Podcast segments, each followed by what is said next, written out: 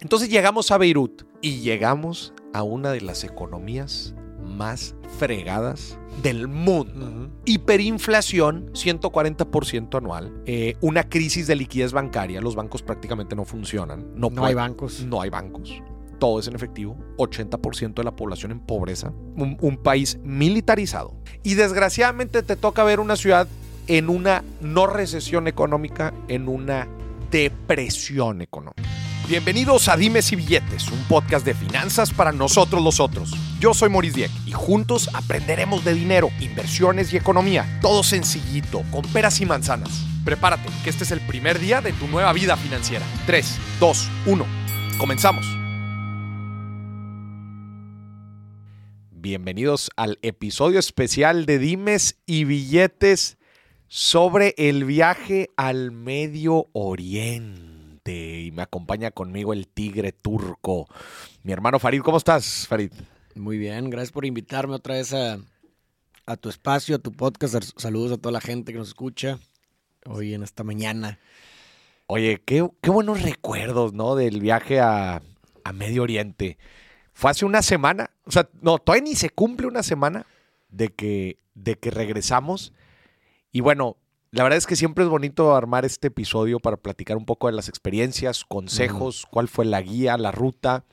Eh, lo estuvimos compartiendo mucho en redes sociales y para que la gente entienda un poco más todo lo que hubo tras bambalinas. Es correcto.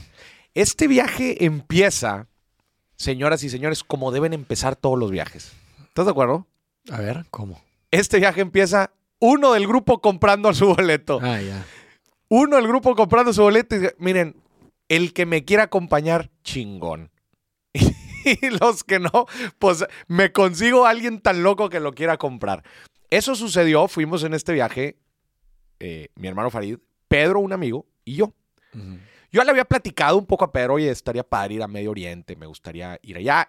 Y uno de los objetivos principales que yo tenía de hacer el viaje a Medio Oriente era ir al Líbano. Ujú. Ahorita platicaremos un poco más de eso. Pero me acuerdo que él, él em, eh, de, de esos, de esos cotorreos de jueves en la noche, ¿no? Eh, pues qué onda, estaría chido hacer el viaje. Pero él se empezó a enganchar, dijo, oye, sí jalo, sí jalo, sí jalo, y me empezó a intensiar. Le digo, oye, pues qué onda, compramos los boletos el domingo, ¿qué? Y literal compramos el Monterrey-Madrid ese día. Y ya cuando lo compras, se acabó, ¿estás de acuerdo? Sí, o sea, ya, ya no tienes vuelta atrás. ya no hay vuelta atrás. Y podemos empezar por eso. Digo, y luego tú te animaste y ya, bueno, se armó este viaje tan increíble. Qué bonito es el Monterrey Madrid, ¿estás de acuerdo? Sí, la verdad es una chulada. Pues no hacer escalas, porque sí te friegan. Sí te friegan las escalas eh, duro, ¿no? Y más en este tipo de viajes, porque las escalas suelen ser muy largas. Tienes que llegar mu- mucho tiempo con anticipación. Es como que, ah, oye, pues mi vuelo, eh, pues llego dos horas antes de mi vuelo internacional. Pues no. O sea, Sí, no, no, te estás arriesgando. O sea, fácil llegas unas cinco horas antes. Oye, cinco horas es, es mediodía. Claro, y hasta cuatro. Ponle tú mínimo, o sea, lo más pateado que puedas, tal vez cuatro unas horas. cuatro horas. Y pues bueno, pues ya estás aumentándole horas al proceso, porque pues Sí. súmale las horas del vuelo a, a tu lugar de escala. Sí. Pues ya estás llegando, digo, ya estás empezando tu proceso unas seis horas antes de, de, de empe- de- de tu vuelo largo. De tu vuelo de 10 horas. A es ver, casi casi el vuelo largo. Bueno, ca- o sí, sea, sí, más sí. de la mitad del vuelo largo. O sea, la gente que vive en la Ciudad de México, la gente que vive en Cancún, ¿verdad? que son los dos hubs de, aeropuertos más grandes, con, con más destinos y más conexiones, no nos los van a entender lo que estamos diciendo. Pero todos los demás que vivimos en otras ciudades entienden perfectamente lo que estamos diciendo. O sea, para, para hacer estos vuelos largos, antes tenías que ir a, a- a estas ciudades y como dices, te aventabas ya casi, casi un vuelo transatlántico de puro proceso. Para nosotros es una chulada ir aquí directo y, y que en el vuelo que te estás, en el primer vuelo que te estás subiendo, ya estés palomeando el transatlántico, que fueron 10 horas, ¿verdad? Eh, De Llegamos a ida, de regreso fueron más, de regreso fueron como más. 12 de regreso. Oye, mucha gente me pregunta y, y cree que estos viajes los planeamos mucho. ¿Con mucho tiempo de anticipación? No. o, sea, o, o que No muy mucho- sigilosamente. No, a ver, ¿desde hace cuánto lo empezamos a planear? Fueron eh, tres meses. Tres meses. Sí, pero bueno, ¿a qué te refieres con, con No. detalle? Eh, de anticipación yo me refiero a tres meses, ¿verdad? O sea, que lo empezamos a, a- a- que compramos el primer vuelo Sí. hace tres meses. Pero la gente cree que nos vamos a estos viajes todo armado. Ah, ok, o sea, como ya sabiendo exactamente qué es lo que vamos a hacer, a dónde vamos a ir. Exacto, y no. O sea, nada más para que nos entiendan, nos entiendan. A ver, si el viaje va a tener, por decir algo, cinco pasos, cinco escalas, nos vamos con dos, con dos pasos adelante. Las primeras dos. Las, las primeras dos. Es decir, teníamos el vuelo Monterrey-Madrid y teníamos el vuelo Madrid-Istambul, que Istambul era nuestro primer destino. Exacto. Y los hoteles igual. Y bueno, el, el, hospedaje. Teníamos nada más el hospedaje de Istambul. Y bueno, y creo que el de Tel Aviv también lo teníamos ya desde aquí en Monterrey. Visto, visto, no reservado. no reservado. O sea, eso sí, o sea, si estamos premeditatio malorum, ¿no? O sea, estamos premeditando eh, por lo menos tener un plan, o sea, como si todos, o sea, si, si no hay sorpresas, pues este es el caminito que vamos a ir, estos son los hoteles que vamos a reservar. Claro pero sí abrimos mucha, mucha puerta a la flexibilidad. A mí en lo personal me gusta mucho viajar así. O sea, siempre me gusta abrir puerta a la flexibilidad porque porque no conoces el lugar hasta que no estás ahí, no conoces las cosas hasta que no estás ahí. Y, luego a veces pues vas armando tus cosas de, con anticipación sin estar ahí y pues ya te, ya, te forzaste, forzaste a ese plan. Pero muchas veces el lugar te habla, no estás ahí, el lugar te habla, te, de cierta forma vas descubriendo ciertas cosas y puede ocurrir el caso en donde dices, oye, ¿sabes qué? Me quiero quedar un día más aquí. Oye, ¿sabes qué? En lugar de irme para allá, mm, estoy descubriendo que hay otro lugar aquí me mismo. Me recomendaron otro lado. Exactamente. Entonces creo que dejar lugar a la flexibilidad, a mí en lo personal me viene bien. Creo que a ti también. Entiendo que para mucha gente no puede ser el caso. O sea, también hay que, creo que hay un primer mensaje en esa parte es como entender cuál es tu tipo de viaje y tu tipo de personalidad. Hay personas que incluso eso le puede generar ansiedad y pues la verdad es lo que menos quieres cuando estás de viaje, ¿no? Entonces, no pasa nada si tú te gusta tener todo cuadrado, todo listo, todo definido, sin, sin sorpresas. Adelante, ese es tu tipo de personalidad y tu tipo de viaje genial. Pero creo que es importante sí este, eh, tenerlo eso bien claro porque, por ejemplo, a mí me pasó eso al revés en Tailandia. O sea, cuando yo me fui en noviembre en Tailandia con un, con un grupo de parejas, pues ahí sí, eh, ah, estaba todo armado. Estaba todo armado y, con anticipación y estas personas así todo con pie la letra, reservaciones y todo. Y pues no es mi tipo de viaje, sinceramente. No me gusta a mí eso porque sí pasó lo que te dije. O sea, pasa que llegas al lugar, el lugar te habla, empiezan a surgir otras cosas y es como que, ah, cabrón, no las ya puedo no hacer. tengo tiempo. Ya no las puedo hacer porque ya, estoy engatusado con esta reservación. Me explico. Y, pues bueno, así, te, así voy, fui descubriendo yo mi tipo de, de, viaje. Yo me gusta ser flexible, me gusta ser aventurero, me gusta abrir lugar al, al, asombro, a, a, ver el lugar que me dice, ¿no? Y, pues creo que fue el caso. Porque e, es difícil difícil planear todo con detalle, especialmente en lugares que no conoces. Por supuesto. Que, no dices, oye, y digo, para, poner, para ponerlo en contexto, nos fuimos alrededor de 18 días. O sea, nos fuimos bueno, si, quitas, si quitas a lo mejor el, el, primero y último día por los viajes, sí, como unos, 16. Unos 16, 17.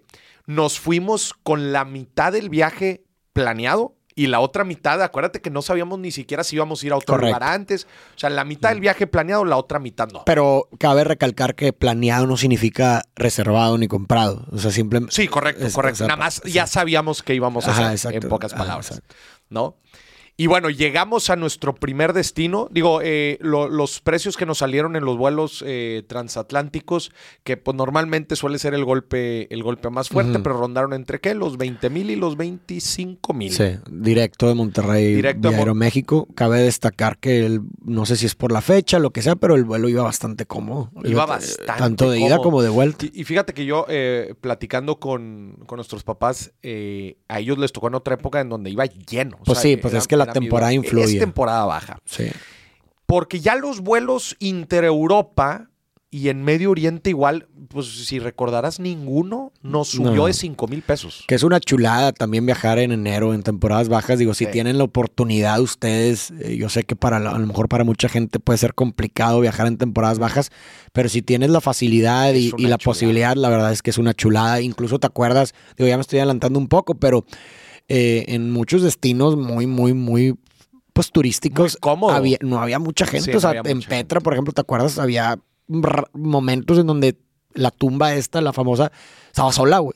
Sin ninguna persona, ¿sabes? Entonces, está loco eso, ¿no? Sí. Eh, otra vez, en temporada baja, pero sí, pues digo, si, si logran acomodar sus, sus horarios, que hoy en día ya también las empresas están flexibilizando mucho de, de poder tomar pues, otro tipo de vacaciones y en, diferentes tiempos, es una, es una buena recomendación. Y llegamos entonces a nuestro primer destino, Se fue Monterrey, Madrid, Madrid inmediatamente a Estambul. Is- Istambul, capital de Turquía y eh, acordamos, eh, digo, estuvimos de acuerdo en que Istambul fue la gran sorpresa del viaje. 100%. Para mí superó completamente mis expectativas. Y, y también la gran sorpresa fue que embonó perfectamente, perfectamente bien con la línea histórica del viaje. Del viaje, O sea, claro. y, y creo que no fue nuestra intención. O sea, creo que no, nosotros desconocíamos esa conexión. Y sin embargo, realmente fue un gran, un, un Gran. gran primer lugar para la historia que íbamos a empezar a conocer. Claro, porque eh, recordemos, Istambul eh, fue Constantinopla Exactamente. Fue la capital del Imperio Romano del Este. del este, a que donde posteriormente fue el, el Imperio Bizantino. Exacto. Y, y luego fue la capital del Imperio Otomano. La capital del Imperio Y Otomano. pues bueno, pues eso tuvo una repercusión muy fuerte pues en todos los países árabes. Claro. Porque prácticamente el Imperio Otomano conquistó Toda todo el. Medio Oriente. Exactamente. Y, Medio y- Oriente. y todas las regiones a las que fuimos pues fueron eh, regiones que fueron parte del Imperio Otomano, Líbano, incluso también Jerusalén, Claro. eh, Jordania. Jordania. todo- todos todo- esos lugares fueron parte del Imperio Otomano. a todos esos lugares nos decían, estas son ruinas del Imperio Bizantino, estas son ruinas del Imperio Otomano. Entonces era bonito pues porque ya prácticamente todo, todo, eh, ya conocíamos ahí toda la redonda y la historia. Entonces, este creo que es un consejo muy valioso. Si vas a empezar un viaje por el Medio Oriente, empieza por Istambul. Además es Claro. una ciudad Hermosa, cara. preciosa. Tuvimos un momento realmente catártico en Sí. el Bósforo, que el Bósforo es el, el- el río que, que da al, al mar, al mar Negro, ¿verdad? Que es donde está Crimea y donde está Ucrania. Estuvimos muy cerca de varias zonas ahí de, de conflicto, pero hay un tour 100% recomendado, que es el tour del Bósforo, que es, vas en barco, en un, en una- en una- un barquito, y se para en el mero eh, ocaso. Sí, para contemplar el ocaso, pero con una con- vista hermosa de la, vista- de la parte donde están todas las mezquitas. Las mezquitas. Impactante. Muy, muy bonito, sí. Impactante.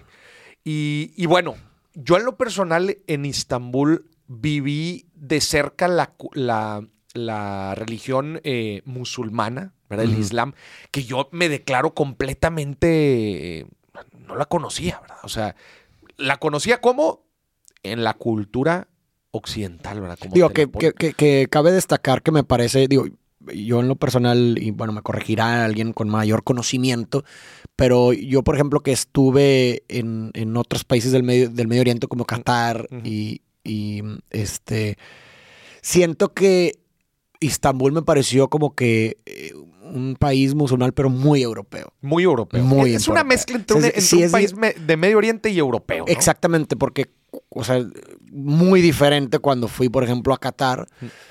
Pues, eh, cómo se ve y cómo se practica el Islam. Digo, hay que recordar que eh, Istambul es, es laico.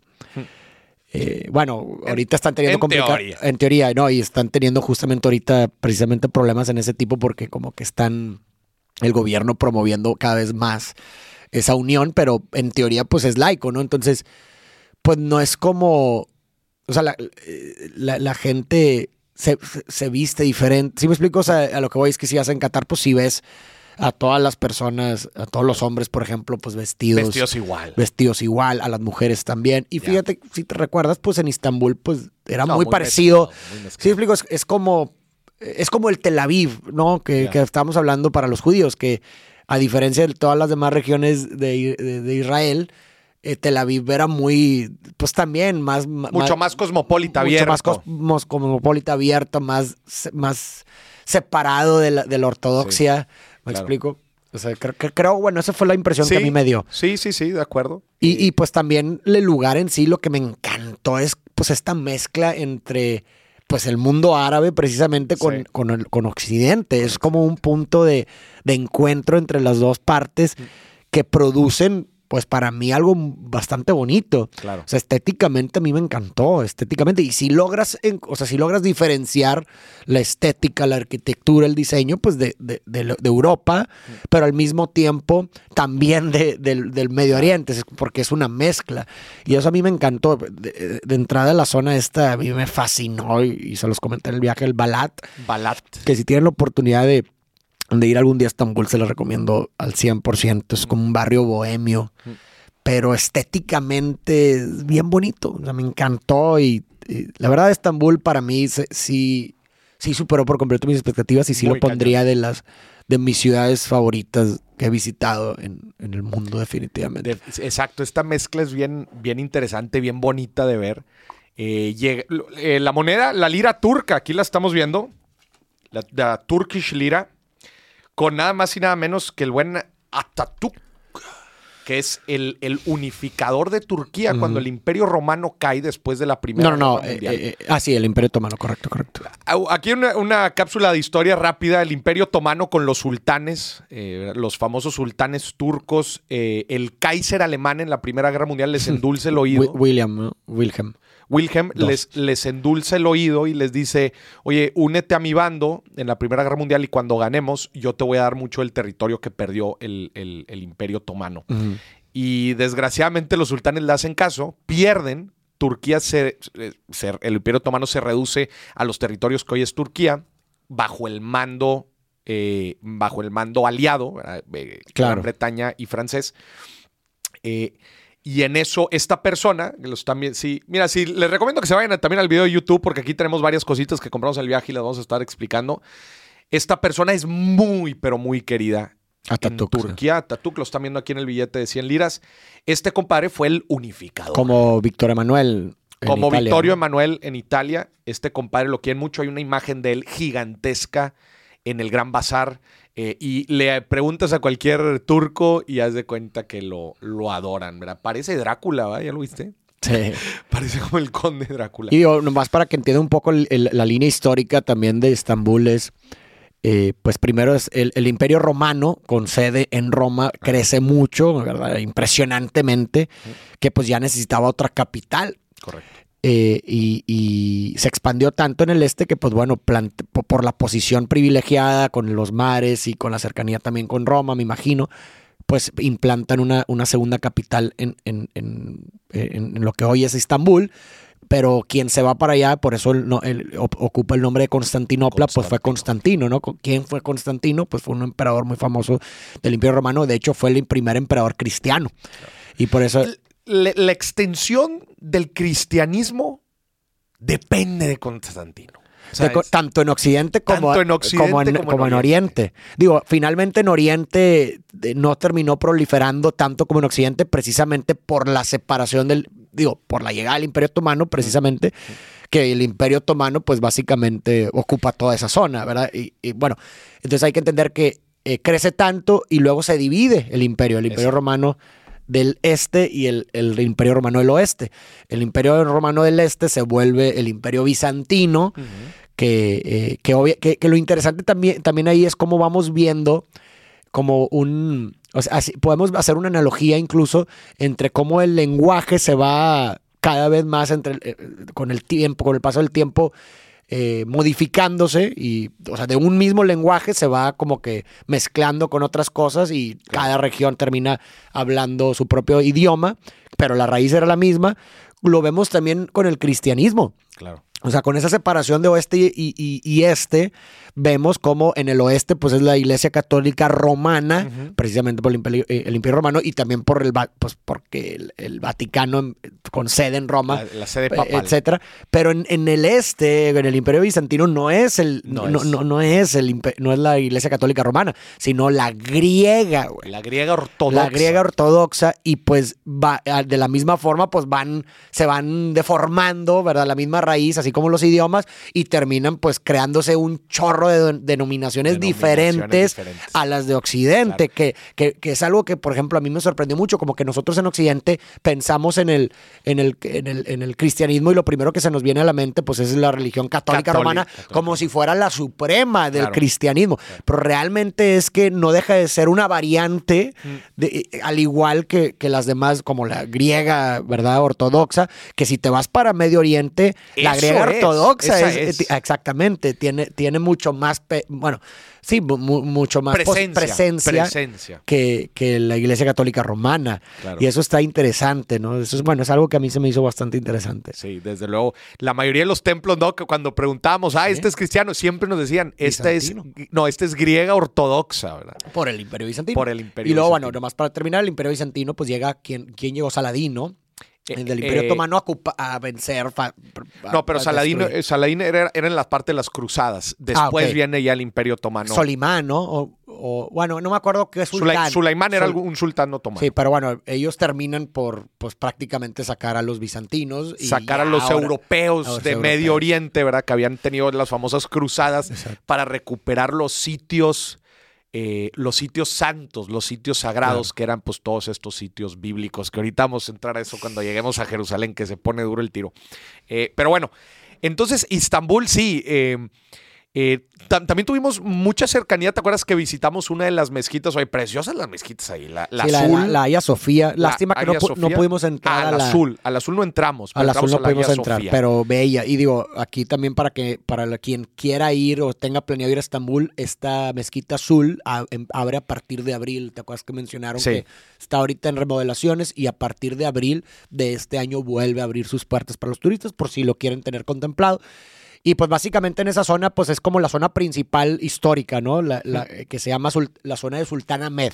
Del Sultán Ahmed. Del Sultán Ahmed, ¿no? Tienes la, la mezquita azul y tienes la mezquita Hagia Sofía, ¿no? que es la más Enfrente, vieja. una enfrente de otra. Que la mezquita Hagia Sofía es interesante porque, pues, precisamente por este linaje histórico que estamos hablando, pues antes era una iglesia Claro. cristiana, ortodoxa, eh, pero cuando estaba el Imperio Bizantino. De hecho, la con- tiene- había sufrido tres reconstrucciones, ¿no? Primero Sí. la construyó eh, Constantino, precisamente, y luego se quema o se derrumba, no sé qué, y luego la, la reconstruyen otra vez, creo que fue, no me acuerdo qué emperador, pero todavía cristiano.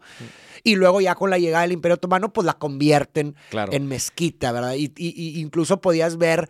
eh, las diferentes etapas de. de- al- algunas eh, cruces dentro Sí. de esa que, y mosaicos que pues Claro. obviamente habían quitado, pero pues así cuando llega el Imperio Otomano se vuelve una mezquita. Para que entienda la gente, eso es lo que sucedía en esa época. O sea, llegabas, conquistabas, pero también querías hacer una conquista santa, ¿verdad? O sea, las mezquitas tíralas y construye iglesias. Y luego llegaban. Y a veces no las tiras, o sea, a veces No, nada más las conviertes, las conviertes. en iglesia, claro. ¿no? Que eso también sucedió mucho aquí en México, ¿verdad? Eso, eso también es otra historia. Exactamente. Pero sí, eh, Istambul también, eh, el, el barrio también que se me hizo a mí. Digo, a ver, ahorita estabas diciendo en, en- en las mezquitas, que es la mezquita azul, la mezquita de, de Hagia Sofía. Y también ahí en esa misma zona está Topkapi.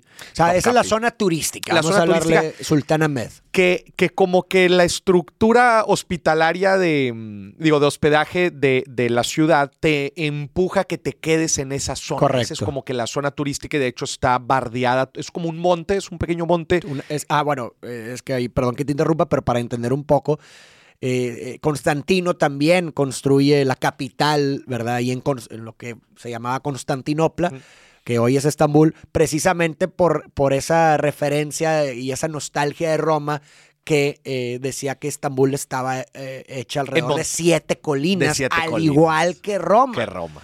Entonces, precisamente cuando, si, te- si recordarás, cuando estuvimos por ahí en el bote, pues veías las colinas, Las colinas, ¿no? claro. Y, claro, y. Sultán Ahmed, pues estaba en una colina y luego tenías la, la de la balata en otra, etcétera, ¿no? Sí.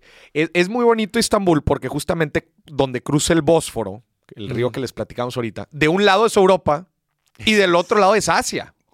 O sea, si tú quieres palomear, si, si quieres palomear dos continentes de una, en una sentada, ve a, ve a- ve a Istambul. Y, y justamente toda esta colina turística está rodeada por la, eh, por, el, por el, eh, la muralla de Constantino. que todavía. Todavía- oye, pero está súper bien los- conservado. O sea, la, la- la muralla está muy bien. Y muy cerca de ahí, muy cerca de estas dos mezquitas, bueno, también la otra mezquita que creo que vale la pena visitar es la de Sulaimán. eh, Claro, grande. y, y bueno, Suleimán, para que entienda la gente, Suleimán fue un sultán muy, muy Un querido. sultán. Le llamaban sultán, digo, Solimán el Magnífico. Magnífico. Y él, él, él construyó muchas cosas, entre ellas, eh, pues bueno, la mezquita esta que es impresionante. Y, y, al- y algunas otras cosas también se, se le adjudican la, la construcción a él. Incluso la firma de él está, Está en todos está en lados. todos lados, porque es un, fue un sultán muy querido. De hecho, no sé si la tienes por aquí. Híjole, creo que la, Ah. la moneda la tengo por allá, pero casi no se nota. Pero Bueno, sí, la firma La del... firma del Suleimán firma está, Suleimán. el magnífico está ahí por todos lados. ¿no? Y también, bueno, nomás algo in- interesante a mencionar era el, el cambio de nombre de Constantinopla a, a, a Istambul. Mm. Eh, Constantinopla es el nombre que había adquirido por Constantino y estuvo durante todo el imperio bizantino, incluso, eh, eh, pu- pues bueno, eh, sí, durante todo el imperio bizantino, todos esos años, y incluso Grecia, ¿verdad? Que, que pues Grecia es, es, es, o sea, Grecia es el imperio bizantino, lo que Roma... ah, Que siempre se han peleado. Los griegos y los lo- turcos lo- siempre se han peleado. Los griegos siempre, han- siempre han tenido roña y hasta la fecha les dice Constantinopla. O sea, si tú vas al aeropuerto de Grecia y quieres ver en la, en la, en la televisión, en la pantalla, de cómo va tu vuelo a Estambul, pues bueno, no vas a, si lo ves en, en- en el idioma En- en griego, ¿verdad? no, lo va- no vas a encontrar Estambul, vas a encontrar Constantinopla. Const- Eso está bien fumado. Es exactamente. Pero bueno, el punto es que eh, decidieron, pues yo creo que por el linaje histórico, ¿verdad? De, de- de- que relacionado más al Imperio Bizantino y, y a- y al romano previamente, pues le cambiaron el nombre a Ista, pero primero como que sugería, ¿te acuerdas el guía? Mm. Que era Islam Bol. Islam Bol. Islam Bol, que significa abundancia del Islam. del, de- del de- Islam. del Islam, exacto. Y Mucho Islam aquí. Ajá, mucho Islam aquí, ¿no? Pues era la capital básicamente del imperio Claro. también otomano. Entonces, pues se fue deformando el nombre hasta llegar a Istambul. Mm. Istambul, Istambul. Claro. Eh, pero eso básicamente es la historia del nombre de Istambul. Significa abundancia del Islam. Y me imagino, digo, esto ya es una inferencia propia, ¿verdad? No, no, no, no tengo pruebas, no tengo evidencia, alguien me podrá de- desmentir, pero el mismo tren de pensamiento me hace pensar que todos los istans, que finalmente todos los istans eran también regiones de- de- del Imperio Otomano, Pakistán, Turquistán. Algo me dice que el istán viene del Islam también, o sea, tiene Claro. que ver con algo del Islam. Del el- Islam, Del claro. Islam. También para que agarren un poco de contexto, eh, al buen Faro le, le apodo el tigre turco, porque en el primer día que estuvimos en Turquía, eh, la persona de un hotel lo confundió con un turco. Exacto. Se confundió con un turco. Pero mira, aquí tengo en mis manos un billete de 1892 de la época del sultán Rashad. Y como pueden ver, eh, eh, aquí, híjole, muy pequeñito, no sé si lo van a ver, ahí está la firma del, del sultán. Y aquí ¿De quién? ¿De Suleimán? eh, es, la, es la firma de Sulaimán. Ya. Pero algo bien interesante también en, en- en Medio Oriente, específicamente también en el Islam, es la caligrafía. Y aquí vamos Sí. a hablar de algunas de las cosas del Islam que la gente normalmente no sabe. Y a, a- mí en lo personal me voló la cabeza. Hu- Hubo algo bien interesante cuando nosotros entramos a una mezquita, si mal no me equivoco, era la de Sulaimán. Había como una chavita que era voluntaria Ah, correcto, correcto. que estaba simplemente explicando, que ella quería explicar un poco más a los turistas cómo es que funcionaba el Islam. Entonces ella se acerca con nosotros y nos dice, oigan, ¿tienen alguna pregunta? Yo aquí les puedo contestar. Bueno, agarramos a la, agarramos a la morrita y le estuvimos, le estuvimos preguntando de todo.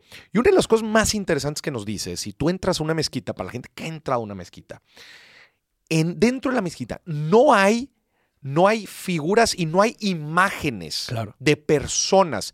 Cuando tú entras normalmente a una iglesia, ¿verdad? Pues están todas las imágenes, figuras, esculturas de santos, de Dios, de Jesús, de to- toda, la, toda la historia bíblica, ¿no? Pero ves imágenes, Exacto. imágenes.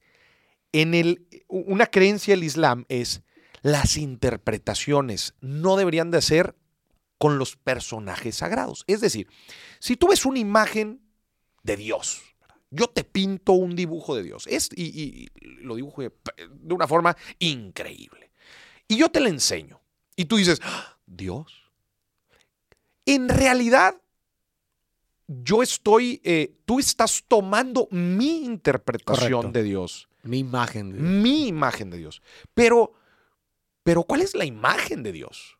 ¿Me Exacto. explico? No, y lo problemático también de eso es que terminas eh, venerando esa imagen. Esa imagen. Que Ahora, ese, era, era- ese era como que uno de los problemas, ¿no? Y a ver, Claro. ponte a pensar, o sea, cuando nosotros en Occidente, formados bajo un manto católico, eh, cuando piensas en Dios, en, el imaginario colectivo está la imagen de este... el barbón el en los blanco. El barbón blanco. ¿Sí me explico? Y, Sí. y es como que, güey, ¿por? O sea, A alguien en algún A- momento se le ocurrió dibujar a Dios. así. Exactamente. Y, y pues ya esa es la imagen que Esa es la imagen. Y por lo tanto, pues la, la imagen que tú creas de algo, pues influye en tu relación con él Claro. o, o con eso. Y, y el hecho de que, por ejemplo, Dios, que eso es una diferencia bastante fuerte. O sea, realmente, pues Dios no tiene género. ¿Me explico? Sí. Dios no es hombre per se, no es mujer per se, ¿sí me explico? Claro. Pero el hecho de que ya lo hayan representado como este, este hombre de barba, pues ya tu relación con él, ya, digo, de entrada le llamamos él, que Que- te acuerdas que claro, en Islam claro, eh, claro. Alá no tiene, el No- nombre tiene, no, no tiene género. Alá. O sea, Alá. es- entonces, pues ya influye en tu relación con él, pues ya es una relación, pues no sé, muy influenciada en, en- en Sí, una ya- relación con un padre, Claro, ¿verdad? Y claro, que- que, claro. pues realmente no, lo, no, no Claro. es así, ¿no? Ahora, a- aquí estamos hablando de, de algo tan complejo como es la figura de Dios. Exacto. Pero, pero también lo platican eh, aterrizado a inclusive las personas, eh, lo- los humanos, ¿verdad? Correcto. Este, como los, los santos, por ejemplo. Pues una, o, o- o la misma Bueno, es que en figura el, de en- Jesús. En, el, isla- en el Islam no hay santos de entrada. Sí, no, no, pero sí hay profetas, dentro Profetas, del Islam. sí. A ver, para que la gente también... Vamos a hablar mucho aquí de religión, gente, porque si haces un viaje a Medio Oriente, es un Sí. viaje, es un viaje Religioso relig- religioso. Digo, si te interesa la historia y todo eso, ¿verdad? O Pe- sea, pe- pero, Farol, la misma historia... La sí, historia tiene- es- que para conocer esos lugares tienes que eh, sumergirte. porque eso. toda la historia está, está bañada en religión. Exacto. Eh, y de- para que agarren también contexto, ¿no? El, el judaísmo, ¿no? Los judíos, todo este árbol, árbol que parte de Abraham, ¿verdad? Que es el que dice, eh, antes de Abraham era puro, era, mm, era, este, puras eh, creencias de muchos Politeístas. dioses, politeístas, de muchos dioses, paganos. Abraham es el primero que dice, gente, hay uno. Monoteístas. Abraham es el primero que dice, gente, es uno, ¿verdad? y ahí inicia el judaísmo. Ahí inicia el judaísmo y todo el árbol de las religiones Abraham. Exacto. eso es algo que hay que entender mucho para, para entender también los conflictos, ¿no? Porque mucha Claro, gente no lo sabe. O sea, lo que es el judaísmo, lo que es el cristianismo y lo que es el islam Es una misma es, línea. es una misma línea. Es una misma línea Digo, que parte de Abraham. eh, parte de Abraham, ¿no? De, seguramente en el Antiguo Testamento, para la gente Antiguo que Testamento. conoce, pues sabe quién es Abraham, ¿no? La, famo- la famosa, el famoso relato de la prueba de Dios a Abraham, en donde le pide que sacrifique a su hijo, que eso- esa parte del, del relato es importantísima. Lle- Llegaremos más adelante. Pero el vez. punto de eso hay que entenderlo, ¿no? O sea, de- eh, básicamente lo podemos ver, y siendo muy reduccionista, como si del- el cristianismo es la continuación de- del judaísmo y el islam es la continuación del cristianismo. Del cristianismo. O sea, se, ¿Sí me se- explico? se- es, eh, lo podemos ver así, digo, eh, es, es un ejemplo, ¿ah? pero se fueron quedando algunos. O sea, haz de cuenta. Exactamente. Haz de cuenta que el, el judaísmo es el Viejo Testamento, llega Jesús y digamos que ahí parte un poco a los creyentes, ¿verdad? Exactamente. Y, y- y Jesús, para los cristianos, Jesús es el Mesías, para los judíos no lo es, No es, lo es es. otro profeta, Exactamente. ¿verdad? Y después, para los musulmanes, es lo que sucede después de Jesús. Jesús es un profeta para los Es un musulmanes, profeta, pero, pero, no, pero, no pero es el hijo de continúa. Inclusive Mahoma es también otro profeta, o sea, es parte Pero el de todos último los profeta, pero el el último, profeta. Entonces, si lo quieren ver, el analizar el judaísmo, el cristianismo y el islam es una, Una sola misma línea, solamente que con pequeños hitos. Exactamente. Un hito es Jesús y el otro hito es Mahoma para los. Y digo, obviamente con diferentes tipos Cla- eh, creencias, de- de- de claramente. que- también que se van separando, digo. Y el Islam viene precisamente a, a como a volver a decir, a ver, espérate, güey, ya se están yendo otra vez eh, por cada quien por su lado, están interpretando cada quien como, ¿sabes qué? Esta es la última vez que vamos a resumir todo, A resumir vamos a- todo. ya va- fuera de interpretaciones, aquí está. Y por eso también el, el- el Corán, que, es- que significa recital, Ujú. eh, la gente por- probablemente ha visto a- a- a las personas musulmanes como cuando rezan, pues como cantar, ¿no? O sea, como escuchan como una especie de canto. Ah, o sea, la oración es como una especie de canto, que ese es el Corán. O sea, lo impresionante es que se dice que la forma en la que la gente, los musulmanes rezan el Corán es la misma forma, en la que eh, el arcángel Gabriel le recitó el Corán a Mahoma. Ya.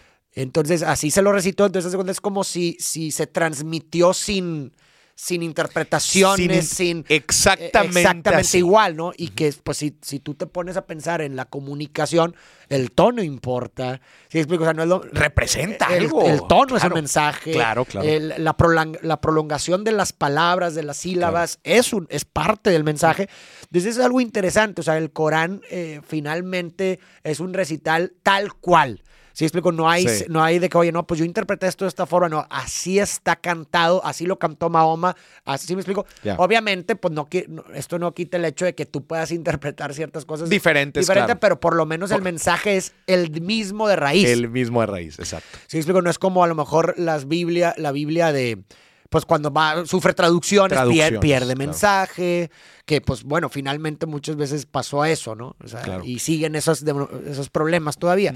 Pero bueno, eso es como una característica del Islam. Y este es, un, este es un paréntesis importante para que puedan entender mucho de lo que vamos a estar hablando en este podcast, porque otra vez va a tener mucha influencia de lo que les acabamos de platicar, de la línea religiosa abrámica. ¿Ok? Abrámica. Y bueno, entonces volviendo aquí a la chavita que nos agarramos en la mezquita de Sulaimán, eh, una de las cosas eh, más que a mí se me hizo más interesantes fue, por ejemplo, a mí me, me sorprende mucho cómo en las mezquitas y en general en la religión eh, islámica dividen mucho a la mujer y al hombre. Entonces, pues, pues yo nada más, ¿para qué, ¿para qué las divides? Y fíjate que tienen una visión diferente.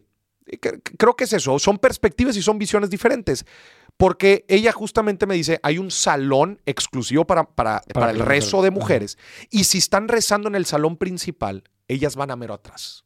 Y yo le dije, ah, espérate, ¿cómo que mandas a la mujer para atrás? Y su respuesta fue muy interesante. Dijo, es para protegerlas.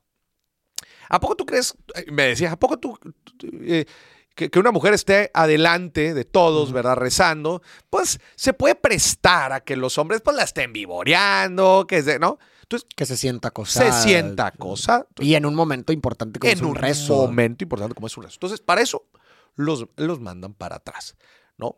Y entonces, por eso siempre es importante, eh, digo, lo que alguien de, de, primera instancia creería que, ¿cómo estás discriminando a la mujer? La mandas para atrás entender un poco cuál es el cuál es el trasfondo. El, trasfondo. Sí, digo, y a ver, eh, yo sé que lo ideal y lo utópico sería que, a ver, que pues los hombres pudieran convivir. Pudieran, o sea, pudieran, sí, o sea, no, controlar sus impulsos y, pero la verdad de las cosas es que sabemos todos que es imposible en su totalidad. O sea, siempre habrá, con una persona, con una persona que a lo mejor te mire de cierta forma, es suficiente para hacerte sentir incómoda. Claro. Eh, aunque el, resto, el 99% de las demás personas no lo haga. Con una persona tienes. Y la verdad de las cosas, siendo realistas, es que es muy probable que en algún punto haya una persona, una persona. por lo menos. Yo sé que lo ideal sería que no, ¿verdad? Pero el problema es que puede serlo, ¿no? Entonces, eso ya lo vuelve problemático. Y, es, y pudiéramos usar el mismo fundamento como para explicar, a ver, ¿por qué, los, por qué divides a los géneros cuando van al baño? O sea, ¿por qué divides a las mujeres para ir al baño y a los hombres para ir al baño?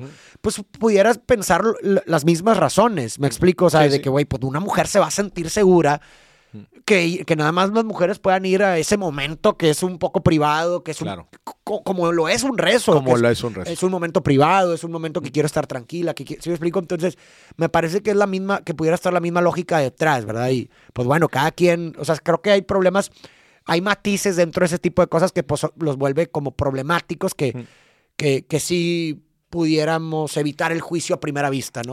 exactamente. a primera instancia. Hay muchos matices Claro. Que, pues bueno, que, pues lo hacen complicado establecer un juicio rápido sin, sin un poco más de análisis, ¿no? Otra de las cosas que se me hizo muy interesantes platicando con la chavita fue que las mezquitas, por ejemplo, yo no sabía que las mezquitas es más bien un centro social. Correcto, un lugar, sí, un, recreativo. o sea, tú entrabas, tú entrabas ahí en la mezquita y había raza niños leyendo, niños jugando, conviviendo, platicando. Sí había algunos rezando en alguna, en alguna esquina, pero en general eh, lo que buscan es que una mezquita sea el centro de convivencia, ¿verdad? Entonces, por ejemplo, yo me acuerdo al principio y dije, oye, demasiada mezquita, este, eh", pero yo, yo tratando, yo viéndolo como, ah, pues son centros religiosos, no necesariamente, o sea, son centros de convivencia, ¿no? En donde la gente puede, e, eso también me llamó mucho la atención.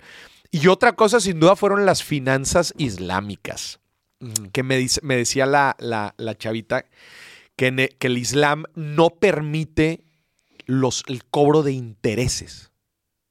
Y yo decía, ¿cómo? ¿No hay intereses? Entonces, ¿cómo pagan el riesgo? ¿Cómo se paga el riesgo? El, interés, naturalmente, es el dinero. Eh, pues, tú me prestas dinero, pero ¿qué incentivo vas a tener que me prestes dinero este, si no vas a ganar nada? Y también porque tú estás teniendo un costo oportunidad del uso de ese dinero ahorita y no después. Eh, y bien interesante, no le llaman interés per se. Y le dije, para empezar también, ¿cómo ganan los bancos? Y, y me decía que no existen los intereses per se, pero tienen otros mecanismos para manejar el riesgo. el riesgo es la palabra más importante en el mundo de las finanzas. Y, y, cómo le hacen, por ejemplo, si yo quiero comprar una propiedad, ahí me van a dar un crédito hipotecario por la propiedad, no me van a cobrar intereses, pero me va a salir más cara la propiedad. Entonces, si la quiero comprar con mi dinero, me sale a, 10 pesos. Y si la quiero comprar con el banco, me va a salir en 12. Y ese incremento, pues básicamente son los intereses, ¿no? O sea, solamente que le llaman diferente. Obviamente puede tener alguna repercusión en tiempo, ¿verdad? Porque pues los intereses van de la mano con el tiempo. Y aquí pues debe de haber algún, algún, em, pues algún factor ahí que, que, que, entre en la jugada. Esa es una forma, el, sobre, el sobreprecio que le ponen a las cosas para cubrir los intereses. Y otra cosa es el, el, buy and sell back, ¿no? Que es el banco prácticamente compra eh, compra el, producto y básicamente te lo renta, te lo renta, eh, perdón, el buy and lease back, ¿no? Entonces son también cositas interesantes. Lo de, si tú entras a una mezquita, lo que platicamos, no hay imágenes, son puras escrituras. Y bueno, y ahí es, eh, cabe un poco mencionar cómo se va, cómo se crea o cómo se desarrolla el arte islámico y precisamente tiene que ver con esto, o sea nosotros estamos acostumbrados en Occidente, precisamente como tú dices, a ver imágenes, ¿no? De los profetas, de los santos, de, Dios, etcétera, ¿no? Incluso en las mismas casas. Mm. Vas a una casa y tienen un retrato de la última cena. Y, mm, claro. o sea, las figuras es algo la representación de, figuras es, de figuras es algo característico del arte occidental religioso, hablando, hablando de la religión, del arte religioso. Pero ante la imposibilidad de hacer esto para, para el Islam, entonces pues se enfrentan un problema. O sea, ¿cómo puedo hacer, verdad? Los artistas, ¿cómo puedo hacer eh, de algo característico, algo estético, si no puedo representar figuras? Estoy limitado. Que esto es algo bien interesante porque ahorita, bueno, en la conclusión voy a hablar de eso. Pero entonces, pues entonces se enfrentan a este, a este reto. Pero este, esta, esta limitación precisamente hace que desarrollen técnicas y métodos bien interesantes y característicos del arte islámico. Por ejemplo, el arco el arco que tiene, seguramente lo han visto, los mocárabes, que es estos arcos eh, en el Islam muy característicos de, de, su arquitectura islámica, que no, que a diferencia del, arco occidental, tiene como que eh, la, estructura sólida se desvanece así como si fuera como si fuera un panal, ¿no? Un panal, ¿te acuerdas que lo viste? ¿no? Estos arcos que no son así eh, sólidos y, lineales, sino que tienen como deformaciones, en el arco, así como si fueran panal, un panal. Eso es, eh, eh, se llama mocárabe, que es un método precisamente estético del arte islámico y característico del arte islámico. O también vemos las, los javi, que son seguramente las bices, ¿no? Estas como rendijas que tienen formas de latices, ¿no? O sea, que, que tienen como así pues eh, sí, líneas delgaditas. Claro, claro. Seguramente las han visto ahí. También, pues es algo que desarrollaron eh, en el arte islámico. Y la caligrafía. La caligrafía. eso, es súper importante. La caligrafía árabe se volvió un recurso artístico para el arte islámico. Si no puedo dibujar, voy a escribir. y, exactamente. Entonces tú vas a las mezquitas eh, y vas a, vas a ver eh, en diferentes lados caligrafía árabe, que a ver, que, que, que, tampoco es por nomás, sino que pues, son pasajes de, del Corán. Por eh, ejemplo, aquí en, en, la imagen, ustedes pueden ver aquí una típica caligrafía, una palabra un, eh, árabe, que prácticamente esta la van a ver en todos lados. Exacto. Porque esta, esto que ven aquí significa Allah, Dios. Entonces, en vez de dibujar a Dios, escriben. Dios. Pero lo escriben de una forma, pues que, cal- caligráficamente muy artística, o sea, estética. ¿no? Y, y pues también ves en los mosaicos y recordarás, pues, eh, figuras, o sea, eh, mu- mucha perfección geométrica. Geométrica. Que era también su forma de, eh, pues a la hora de entrar a una mezquita, pues es una forma de, pues no puedo representar a Dios, pero tal vez puedo, eh, no sé, sentirme cerca de su creación de su creación. que, que, pues el, el- el universo está creado con cierto orden de leyes, ¿no? Entonces como que estas, esta perfección geométrica también pudiera eh, reflejar la creación, ¿no? Estar cerca de la creación, ¿no? Que es Que perfecta. es Exacto. interesante eh, conocer este tipo de cosas porque pues cuando ya vas ahí y, los, y ves todo este tipo de cosas, pues cobran un sentido distinto a simplemente llegar y, y nomás verlo superficialmente sin conocer el fondo. Claro. Eh, y algunos, algunos Ah, bueno, y perdón, que te interrumpa, nomás la conclusión de eso, o sea, lo que a mí me lleva es lo importante de la limitación en el arte. O sea, muchas veces en el arte limitarte es liberarte. Y no Mm. nada más en el arte, en la vida en sí, muchas veces la limitación es la liberación. Mm. Porque a la hora de limitarte con algo, en este caso... no ellos puedes dibujar. no puedes dibujar figuras representativas eh, religiosas, pues bueno, entonces me encamina, ¿verdad?, hacia otra dirección. Que pues bueno, ya me da, ok, no puedo hacer esto, pero entonces puedo hacer todo esto otro. Claro, ¿con qué, cuen- qué recursos cuento y qué cómo los exploto Porque al muchas veces cuando no hay limitación, entonces cuando, el- cuando el, el- el cielo es el límite, Mm. pues es- te, paralizas. Te Dices, oye, pues ¿qué hago? Puedo hacer todo que no sé qué hacer. Claro. Pero si te digo, oye, solamente puedes dibujar con este lápiz un rostro. Ah, bueno, entonces ya tengo dirección. Tengo que dibujar un rostro. No puedo Ya. dibujar animales, Ya. no puedo dibujar nada. Si explico, nada más rostros. Entonces, esa limitación, pues me hace a mí desarrollar y perfeccionarme Claro. alrededor de esa limitación. Y, eso- y así tienes como, como resultado el, el arte islámico y la arquitectura islámica. Claro. Otros de los puntos más importantes ahí de Istambul, el, el Gran Bazar y el mercado de especies, muy, pues, eh, el bazar de especies muy, pero muy bonitos, pues son como centros comerciales muy típicos, este, eh, que te venden prácticamente de todo. ¿eh? Usted dése una vuelta por, por el Gran Bazar y ahora sí que va a poder encontrar de todo. Comida, especies, antigüedades, souvenirs, ahora sí que de todo. Y dando aquí algunos datos ya muy técnicos del viaje a Istambul, nosotros lo palomeamos en qué, dos días, dos, tres días. Fueron tres, no, cuatro, tres o cuatro noches. Cuatro noches. Fueron cuatro noches, pero días A ver, llega- efectivos. Llegamos el, el 4. Jueves. Sí, porque viajamos el 3, pero por el tiempo llegamos el Ujú. 4 en la noche. Sí, va. Sí. El 4 en la noche, entonces, pues, esa es una noche, pero pues no cuenta. Llegamos directamente Sí, a no. dormir. Estuvimos viernes, sábado y nos fuimos el domingo, ¿no? No, se hace que nos fuimos el lunes, porque sí. o Ah, sea, nos fuimos el lunes, sí, Se sí. hace que tuvimos Tres, días, efectivos. Sí, tres días efectivos, que para nosotros días efectivos son todo el día ahí. Y suficiente. o sea, Suficiente. suficiente. Suficiente. La verdad que sí. Eh, eh, la lira turca eh, un- es uno a uno con, el peso, mexicano. y la neta es que de todos los países que visitamos en Medio Oriente, el más barato.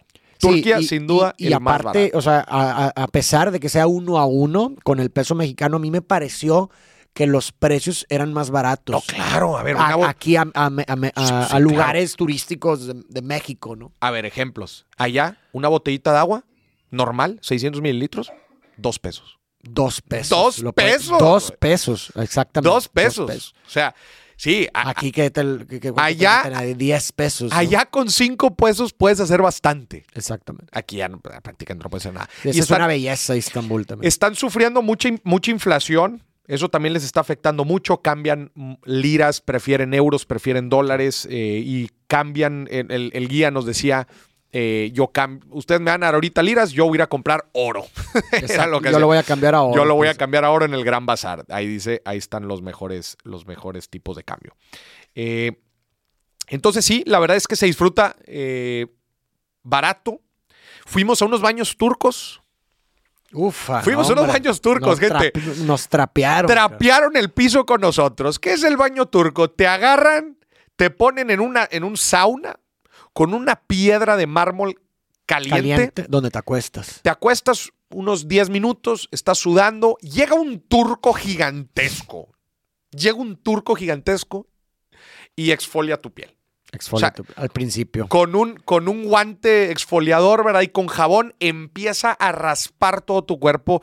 güey, Pero sin piedad. sin O sea, piedad. no, no, no, no crean que. no crean que una rascadita y. No, No, no, no, no. O sea, el güey le vale madre. te hace pedazos. Güey, el vato me enseñaba así. A mí también, El sí. guante. Hubieran visto la cantidad de piel muerta que tenía. O sea, ter- güey. O sea, yo nada más. eh, Farid y yo entramos juntos. Y éramos los únicos. ¿no? Éramos los únicos. Oye, yo nada más escuchaba a Farid. ¡Oh! ¡Au! ¡Au! ¡Y! ¡Au! ¡Au! ¡Uh! ¡Ah! Sí. Y yo, yo estaba igual. O sea, el compadre te hace pedazos. Y luego de ahí. Dura como 10, 15 minutos la exfoliación. Y te- ah, imagínense, agarra una cubeta de agua y te la echa encima. Y luego agarra sí. jabón y te lo echa. O sea, tú- eres un trapo para ellos. Pero es parte de. Es, Es parte parte de porque te- terminas como recién nacido. Sí. o sea, la neta. Y luego después de este Te da como una especie de masaje, ¿no? ¿Te baño de exfoliación, entras a un baño No, no, no, exfoliante. pero él mismo, Ah, acuérdate mismo. esa primera parte, Sí, sí, cierto. antes de pasarte al otro masaje, él mismo te da un, un mini masaje. y, ay, cabrón, o sea, también como, como trapo. cabrón. Sí, y nada más- oye, a ver, y estos compadres no hablan inglés, ¿verdad? O sea, Sí, no no, no, lo, único, lo único que preguntaban era, ¿you okay? Y tú, Sí. yes, yes, yes. ah". Sí, no, Así, sin piedad. Y te sin piedad. el brazo y... ah, o sea, yo sí llegué, yo creo que a do- a- en dos momentos a, a la línea de decir ya. Sí, ya, yo también. ya. Sí te lleva al- a, ese a punto, ese punto, a ese punto eh. de decir, ya, güey, por favor. Pero igual, no te, no te comunicas. Y, y- y tú gritas, y, "Ah, uh", y él nada más. Se ríe, güey. O sea, ese turco gigante, ¿va? Y luego, bueno, ya después de eso, ya te dan un masaje ya tradicional con, con aceites, que ese también estuvo, estuvo bravísimo. estuvo ¿va? bravo, sí. Estuvo bravísimo, pero sin duda una muy buena experiencia. Si quieren volver a nacer, aviéntense. Un baño aviéntense, turco. aviéntense Digo, un- ese creo que es exclusivo para hombres, ¿no? Ese era exclusivo, pues sí. para sí, hombres. imagínate, pobrecita, una... No, no, no, te hacen garras. sí. Eh, un barrio también muy bonito, el barrio de La Galata, para si quieren salir de noche, es un barrio muy, muy Ese bonito. es el lugar de la nightlife. Está en Europa Nueva, ¿verdad? Es que son, son como tres, eh, como tres, no son islas, pero son como penínsulas. Este, Europa Vieja, Europa Nueva y Asia. Y Asia. Literal Asia, pues porque está en Sí, Asia. lo viejo, lo turístico está precisamente como les dijimos en Sultan Ahmed, que es la parte de la Europa vieja. Sí. Ya la- la- lo- el lugar de salir de noche, los Galata. bares, restaurantes y demás, es, es la, es la parte de la Galata, de la Torre Gálata, que esa está en Europa Nueva. Mm. Y también en, en- en Asia puedes encontrar eh, antros y discotecas. ¿no? Pero pues más localonas. Sí, nosotros creo- nos fuimos a Asia. Sí, no, no fuimos a Asia. eh, y también dentro de Europa Vieja está el- el- el- la balata, ¿no? La, zona de la balata que les digo que les recomiendo Balat. mucho para caminarla, Sí. echarse un café, comer por ahí. Es muy bohemio, muy bonito. Y pues como tú dices, está el Gran Bazar y, y el Barrio de las Especies. Yo recomendaría, a mí me gustó más el de las especies porque me pareció más estético, más bonito, mejores productos, mejor calidad. Eh, pues el Gran Bazar sí es un desmadre. Un desmadre. completo desmadre. Pero pues bueno, vale la pena visitarlo nomás por la anécdota. Y creo que eso, es- o sea, podríamos resumir básicamente, o sea, si pudiéramos resumir las recomendaciones de, de visita de, de, de Istambul, podríamos decir, quédate en Sultán Ahmed, o sea, duerme en Sultán Ahmed, ¿verdad? Que es la parte donde están las mezquitas, la Hagia Sofía, está eh, la, la mezquita azul, está el Topkapi, que es el, el Palacio de los Sultanes. De los sultanes. Entonces, creo que es recomendable quedarte en esa zona a dormir esa para zona. que te quede a, a- a- a- pues a distancia para que puedas caminar a todos esos lugares. Eh, incluso hasta podrías as- llegar caminando al Gran Bazar desde ahí. Sí, Entonces, sí, sí, sí. nosotros Toda esa zona así. te la Entonces, dormir en Sultán Ahmed y luego eh, de en Sultán Ahmed, pues eh, visitar las, las mezquitas, la Hagia Sofía, Topkapi, eh, la, la mezquita azul y Gran Bazar, en esa zona, básicamente, ¿no? Y no salir ahí, no les No recomiendo salir para de nada noche salir ahí de noche ahí, no No, hay porque nada. esté inseguro, porque No hay nada. No hay nada. Exactamente, o sea, no hay nada, es, es- es va- vacío completamente. Para salir de noche Galata Tower. y cenar y, y- o echarte unas copas y demás, vete a Europa Nueva, que es donde está la Torre Gálata. Gálata. Ahí salir de noche, muy, muy recomendado. Eh, para pasearte en el día, imagínate que ya terminaste a lo mejor la primera parte del Sultán Ahmed, ya fuiste a cenar, ya fuiste de noche por el, el Gálata, puedes irte a pasear una tarde, a caminar o una mañana incluso por la zona del- de, la, de Balat. Balat. Ahí recorres, está la, la escuela griega muy bonita, están pues estas edificaciones muy, muy bonitas, muy, muy bohemias. Como antiguas, pero reconstruidas. Pero muy muy, estético, muy caminable. Hay tienditas, hay mercadito, hay restaurantes. Puedes comer incluso ahí recomendablemente hay en estos lugares muy mágicos. La, la zona de la bala, de- del Balat, ¿no? Y finalmente, pues también en, en algún espacio puedes acomodar el, el- el- el- el viaje este por el bote, por el Bósforo. Por el Bósforo. Ese sí, ese sí, gente, es. Eso sí es obligado. El tour del bote en el Bósforo es obligado. Y yo creo que con eso tiene. Sí, con eso. Y para los amantes del fútbol, probablemente algunas de las, eh, de, de las zonas, eh, localidades que les hemos estado platicando, les suenen la torre, eh, la torre Gálata o la zona del Galata. De ahí es el Galatasaray. De, del, eh, también está el Besiktas y el Fenerbahce, que son tres equipos pues, que juegan en la Champions. y- y- y todo, ¿no? Altamente recomendado también tomen un eh, tour, un free walking tour. Es- Eh, Eso es yo, yo quería hacer el paréntesis porque aquí mucha de la gente probablemente se pregunta si todo esto que estamos diciendo aquí ya lo sabíamos, lo aprendimos en el viaje. Y probablemente si ya viste nuestro episodio del Eurotrip, ahí platicamos un poco cuál es nuestra metodología de viaje. Nosotros hacemos un tipo de viaje que no son vacaciones. Exacto. ¿verdad? O sea, nosotros prácticamente no vamos a descansar. Nosotros, la verdad es que sí es un ritmo muy apretado y muy intenso. ¿Por qué? Porque básicamente buscamos llenar todo, el día, de tours. O de actividades. O de actividades. Pero al final de cuentas, nosotros para las 8 o 9 de la noche Ya, estamos dormidos. estamos dormidos, pero hechos pomada. Y estás hablando que todos los días nos aventamos entre, ¿qué te gusta? 15 y 20, y, entre Mm. 15 y 20 kilómetros Mm, eh, de caminata. Exacto. Entonces, sí, no mames. Son intensos, ¿verdad? son sumamente intensos. Y la plataforma pues, que más nos gusta, que es Sandeman. Sandeman es de verdad altamente recomendado. No están el problema, no están en todos eh, los países. Básicamente su fuerte es Europa. Es Europa y, y- y pues bueno, de, de- de acá de Medio Oriente solamente tienen Jerusalén, por- Jerusalén, por, la naturaleza del, lugar y Tel Aviv. Sí. Y, y bueno, Estambul. ¿no? Istambul sí Estambul- cuenta como Medio Oriente. En Estambul fue con Sandeman, ¿o no? No me acuerdo. Híjole, yo tampoco me acuerdo. Este, creo que no fue con Creo no, sí, güey. no, pero déjame ver. sí es- tienen, sí, sí. tienen, pero no, pero el que tomamos nosotros no fue de Sandeman. Déjame nomás verificar porque pues esa parte de, de Estambul sigue siendo Europa. Sí. Entonces, pues tal vez... Pero a ver. 100% es recomendada, ¿eh? Sandemans eh, um, es, es una empresa de tours, tours eh, gratuitos. Perdón, error. No son no, tours no. gratuitos, son tours libres. Libres, Libre exacto. acceso. Básicamente no te cobran por entrar al tour, pero el tour funciona que el guía, tú le vas a dar una propina al final del tour. Y obviamente, ¿para qué? Para que el guía logre, eh, busque dar su mejor desempeño y tú al final le des Y vaya que funciona. Digo, Y sí. no, no está. Estambul no está en Sandeman, No. por eso me acordé que no. No era, no Sandeman. Pero eh, eh, busquen un- un- uno de esos tours. O sea, ¿por qué me gusta mucho esa, esa metodología libre? Porque como lo bien lo dices tú, eh, incentiva al guía a dar su, A lo mejor. suma- y obviamente lo son, mejor. son guías muy, Muy pero muy filtrados, o sea, son preparados. Exactamente, son muy preparados. Entonces, ese incentivo a mí se me hace genial. Y de hecho, nos tocó un super guía también en Estambul. ¿Te acuerdas de este? ¿Cómo se llamaba este?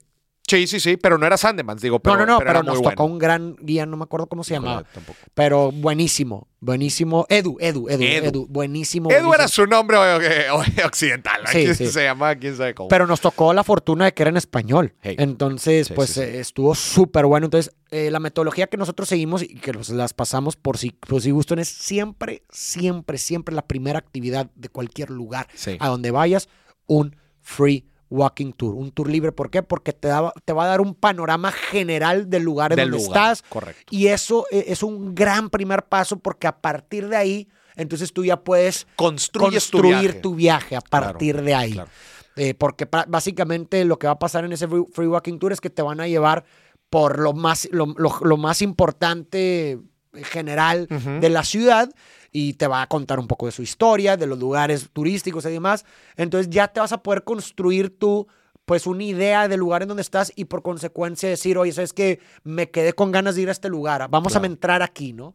O vamos ya para el ya otro vas lugar. decidiendo. Ya vas construyendo todo tu viaje alrededor e incluso pues tienes a una persona con bastante conocimiento, conocimiento del lugar que te puede recomendar qué cosas hacer. Restaurantes, salidas. otros lugares, Claro. ¿verdad? Entonces, eso es lo que nosotros siempre hacemos y vaya que nos funciona. Y ahora ya a lo mejor les va a hacer sentido de por qué nos gusta esa flexibilidad. O sea, en Sí, lugar exacto. de llegar al lugar ya con todo definido y reservado, pues llego, a ver, voy al Free Walking Tour al inicio.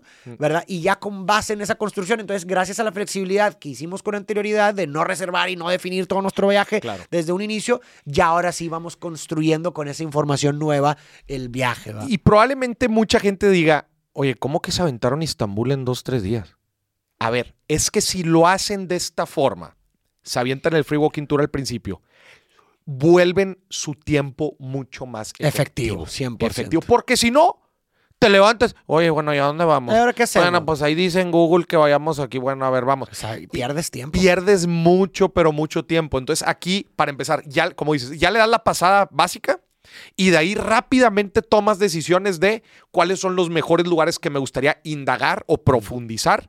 Te da recomendaciones de dónde comer para que no estés, "Ay, ¿a dónde vamos? Oye, pero este muy ca-". Y Ya prácticamente te dan la pasada y ese es uno de los grandes secretos que, de, de cómo volver un viaje otra vez. Esto no son vacaciones, estos son Efectivo. efectivo cultural, educativo, bien. y por ejemplo, algo que ahora recuerdo que también gracias a la flexibilidad pudimos hacer y gracias a esto, es, ¿te acuerdas que Edu nos recomendó esta mezquita que para él era la favorita, Era pero la que no era muy popular porque Sí. era una mezquita pequeña Sí. al lado de la del Suleimán? Sí. Y efectivamente, o sea, si tú, pues no, si tú te metes a ver qué es lo que debo de visitar, no vas a pues no ahí. sale esa, ¿no? Y era una de las principales, o la, la- para él la más bella de este famoso arquitecto llamado Sinan, que es el, Miguel, y el Sinan. Miguel Ángel eh, del de, el de- de Turquía. Y fuimos a esta mezquita gracias a su recomendación y era bastante bella. eh, eh, muy bonito los mosaicos y todo. Entonces, gracias a esa flexibilidad y gracias a esa base del Free Claro. Walking Tour, pues pudimos construir el viaje así, ¿no? También eh, él nos recomendó esos baños turcos a los Es- que esos fuimos. en específico. Esos en específico, exacto. Si no, a ver, gente, le van a fallar mucho. Le van a fallar mucho porque van a terminar en un lugar turístico que, que no es bueno y que está muy caro. Entonces, los guías, ellos saben estas joyitas Exacto. escondidas dentro de las ciudades que les van a ahorrar mucha, mucho tiempo, mucha lana y, y van a ir Exacto. prácticamente a lo mejor. Entonces, bueno, y así nos vamos de Istambul. Eh, nos vamos a través del eh, Istanbul Airport, un aeropuerto precioso. Para Sí, mí, el mejor el que fuimos, el mejor que fuimos en Medio Oriente, es para que, para que se den una idea, el aeropuerto construido bajo un... Turquía ya es Medio Oriente, eh, pues es que se considera... la mitad. Porque acuérdate dónde, dónde está Istambul. O sea, Istambul está Sí. en la esquina de arriba, del lado izquierdo. güey. Entonces, si del lado derecho ya es Asia, pues se considera, ¿no? Pero Istambul Airport eh, es el, el aeropuerto más grande del mundo construido bajo un solo techo. O sea, es una Sí. bodega así gigantesca, nuevecito, precioso. De ahí salimos nada más y nada menos que a nuestro primer destino en Medio Oriente. Bueno, obviamente después de echarnos el mejor kebab que nos pudimos haber echado en Istambul, el del último día, porque estábamos impresionados. Oye, decíamos, no, pues aquí, aquí en Turquía va a haber muy buenos kebabs y la neta es que le habíamos fallado bastante hasta el último día. Llegamos Esos a un lugar muy muy, muy bueno. Y en eso eh, nos vamos y aterrizamos nada más y nada menos que en el aeropuerto Ben Gurión de Tel Aviv. Tel Aviv, Israel. Llegamos a Israel, a la ciudad más, más cosmopolita de Israel, muy muchísima gente de, de muchos lados. Yo esperaba que Israel iba a ser muy como ortodoxa, iba a ser judíos por todos lados. Digo, sí son- probablemente sí son judíos, Sí, pero, son- pero, pero bastante, digo, bastante abierto, ¿no? Me, me- a mí me Sí. gustó mucho Tel Pues Aviv, es una ciudad muy como- moderna. Como, cualquier capital. Como Yo creo que ahí en este caso, en, en- en Tel Aviv, no es la excepción. Lo que decíamos, o sea, como en cualquier capital, pues la gente tiende a ser mucho más abierta, no Claro. ortodoxa. Me explico. Entonces creo que eso es lo que es Tel Aviv. O sea, sí, es un lugar eh, como nos comentaron, ¿no? Ahí que es un lugar, pues sí, de formación judía, por supuesto, como en Occidente hay muchos, pues prácticamente la formación es judeo-cristiana, pero no es ortodoxa. Claro. ¿va? Aquí voy a dar un paréntesis que es importante que entendamos para, que, para, para el contexto de todo el episodio. Muchos de estos países, gente que estamos mencionando, tienen cier- ciertos grupos ortodoxos o ultraconservadores de diferentes religiones. En Turquía está el grupo, un grupo musulmán eh, ortodoxo. En, los- en- en Israel claramente están los, los judíos ortodoxos. Pues como en todos lados, también Como en en- Occidente como en todos hay lados. grupos ortodoxos cristianos Sí. que a lo mejor a lo mejor no se manifiestan por vestimenta o, o algo así, pero sí en creencias. Pero no nada más eso. También muchos de estos grupos en estos países tienen mucha influencia política. Abiertamente. ¿verdad? Abiertamente. Entonces, esto es importante que tomemos en consideración para, para todo lo que vamos a platicar ahorita. También les, les iba a decir otra cosa. A diferencia de muchos otros lugares muy turísticos, desde Istambul ya se empezaba a sentir pues que hay mucha seguridad. ¿A qué me refiero? Mucha seguridad me refiero a empiezas a ver muy evidente que eh, hay mucha más presencia policíaca y militar en Mm. muchos lados. Por ejemplo, algo que nosotros no estamos acostumbrados acá en Occidente es que haya dos filtros de seguridad para entrar al aeropuerto. Sí, exacto. Acá, acá tienes que pasar dos, o sea, hay un filtro para entrar al aeropuerto nada más. Y luego ya el filtro para pasar a, mostradores. Eh, perdón, a, a las, a las puertas. Acá hay filtros de seguridad en todos lados, ves militares por todos lados. Gente, estas zonas son un poco más, digamos que, eh, a ver, no puedo decir que en México somos ultra seguros, claramente, no. pero son zonas un poco, ¿cómo te digo? Con un contexto con- eh, de conflicto, ¿verdad? y Diga- de desconfianza. y de desconfianza. Eso justamente es un reflejo Digamos, de ello, ¿no? Aquí nosotros nos llevamos muy bien con nuestros vecinos, allá no. Exactamente. allá- y por lo tanto, eso produce desconfianza. Y, Y con vecinos me refiero a países vecinos, ¿no? Entonces, todo el tiempo como que estos países están, uy, como que cuidándose uno al otro, ¿ah? Porque ha habido muchos atentados, ha habido muchos ataques, entonces claramente es algo que empieza a ver. Llegamos al Ben Gurión y mucha seguridad, Sí. claramente mucha seguridad. En Ben Gurión, en Israel, esta es una de las principales preguntas que la gente tiene, no te sellan el pasaporte. Te dan, precisamente por los conflictos. por los conflictos, te dan una visa. Eh, un papel. un papel que prácticamente es tu visa. ¿Por qué no te sellan el pasaporte, Moris? Porque Israel sabe que si tienes estampado en tu pasaporte de Israel, no te van a dejar entrar a, otros lugares. ¿Verdad? Entonces Israel dice, bueno, pues aquí está el papelito, lo tiras y ya nadie nunca se enteró que venía. Digo, pero no lo tires eh, mientras estás ahí. No, ¿verdad? lo, lo necesitas, o sea, ¿verdad? tíralo cuando ya te vayas de ahí. No, Exactamente. No, no, no cuando estés. Y gente, para explicar el orden en que tomamos este viaje, para que lo entiendan, eh, empezamos por Israel, para de Israel pasar a Jordania y de Jordania poder volar al Líbano. Porque de Israel no, no hay vuelos al Líbano, no hay relación diplomática, Exacto. no hay comunicación. Entonces de Israel teníamos que, si hubiéramos hecho al revés, que es como mucha gente lo hace, que se va de Istambul a Jordania, de Jordania se va a Israel, de Israel ya no puedes volar al Líbano. Tendrías que irte a otro lugar. Entonces dijimos, bueno, vamos primero a Israel, palomeamos de Israel, nos vamos a Jordania y de Jordania volamos al Líbano. Ahorita les vamos a platicar cómo todo, cómo, cómo resultó, cómo se desenvolvió todo eso. Pero bueno, en Istambul, en, en- en- perdón, en, Tel Aviv, muy bonito, con una playa eh, preciosa, unos atardeceres también pre- preciosos. Estuvimos ahí un día, hicimos un tour. eh, nos platicaron un poco de la historia de cómo se forma el, el- el estado, el Estado de Israel. Muy interesante.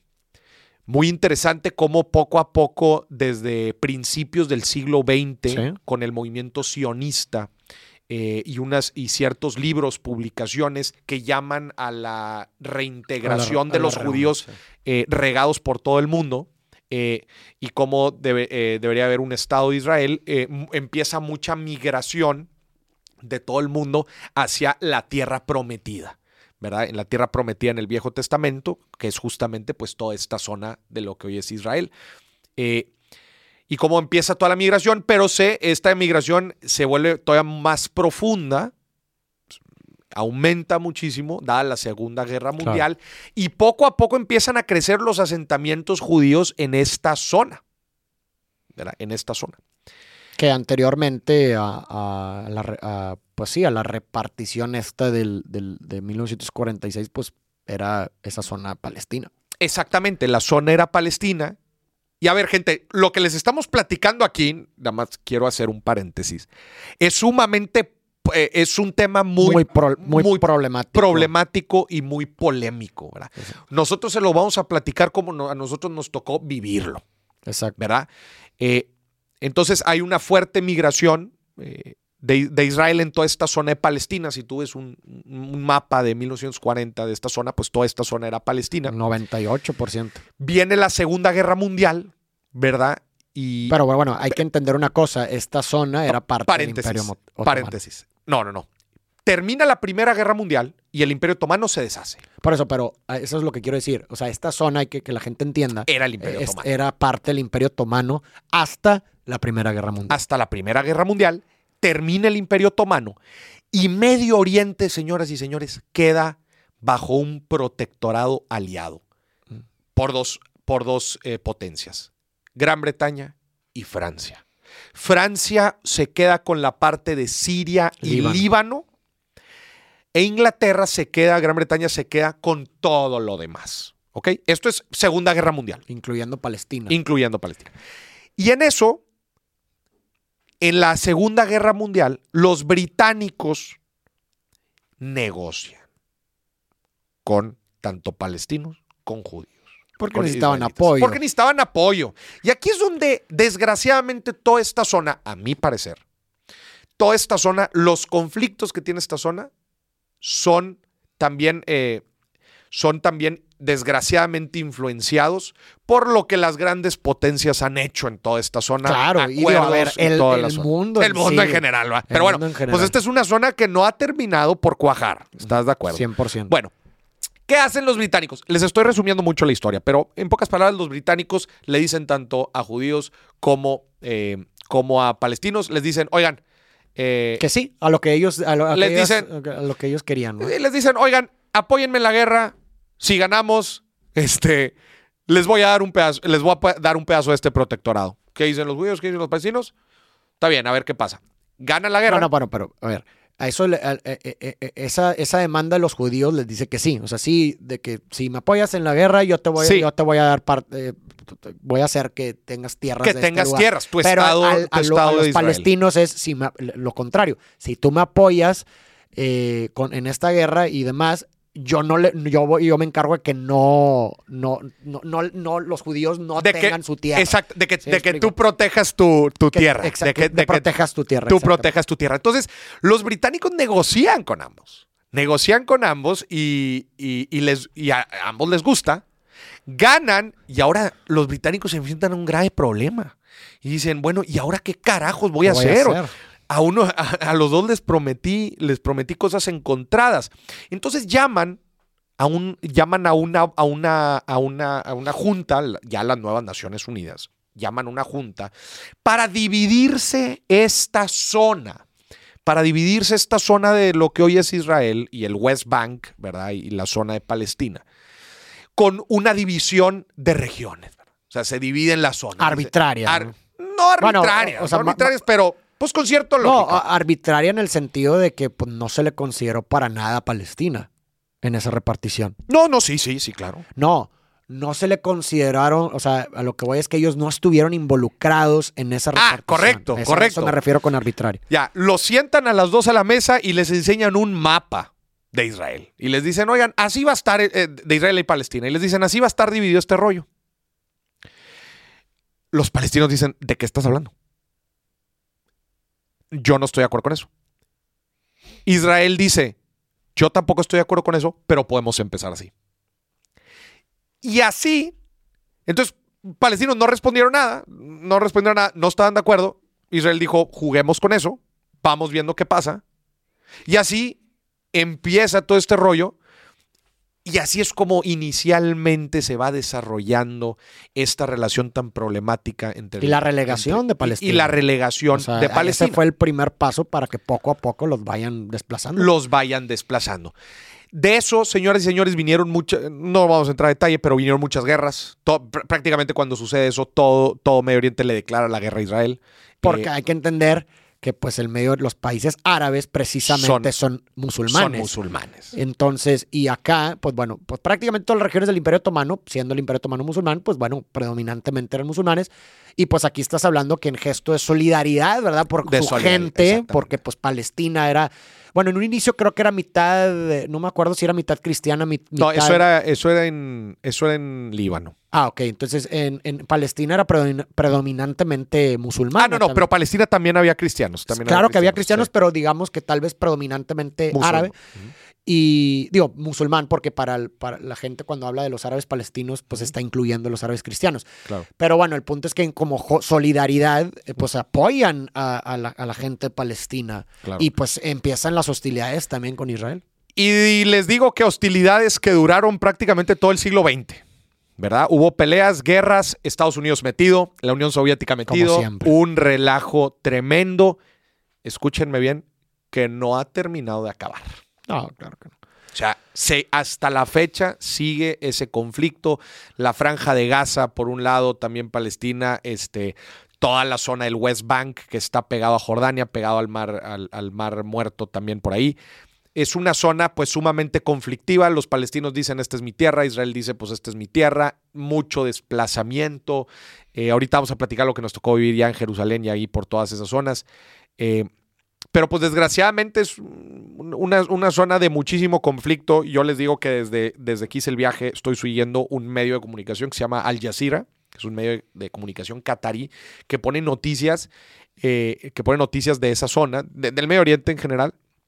Y te voy a decir algo, es impactante cómo suceden cosas todos los días Todos los días, pues. que entraron a matar a no sé quién, que el político dijo, no- o sea, pero, pero demasiado vivo, o sea, por eso mi recomendación es que todo lo que estás escuchando aquí, al momento que tú vayas a hacer este viaje, te van a tocar lo que te, to- lo que, lo que te toque, lo que te toque Claro. vivir, ¿va? O sea, es una zona demasiado viva, de- están pasando demasiadas cosas que, que bueno, pues digo, eh, eso es un poco del resumen de, de todo lo que, de todo lo que se vive en esa zona. En, en pocas palabras, la conclusión de, de unos acuerdos de Oslo a finales del siglo XX fue que eh, se definieron zonas eh, en Palestina en donde, en donde no puede entrar, no puede entrar Israel. Este, hay otras en donde sí, los servicios públicos son de Israel, la policía es de Israel. O sea, está muy mezclado, ¿verdad? Muy, Sí, muy, pero muy, muy, mez- muy, mezclado. muy mezclado. Y luego el detalle es que también incluso en- dentro de las mismas zonas palestinas hay cierta división y conflicto.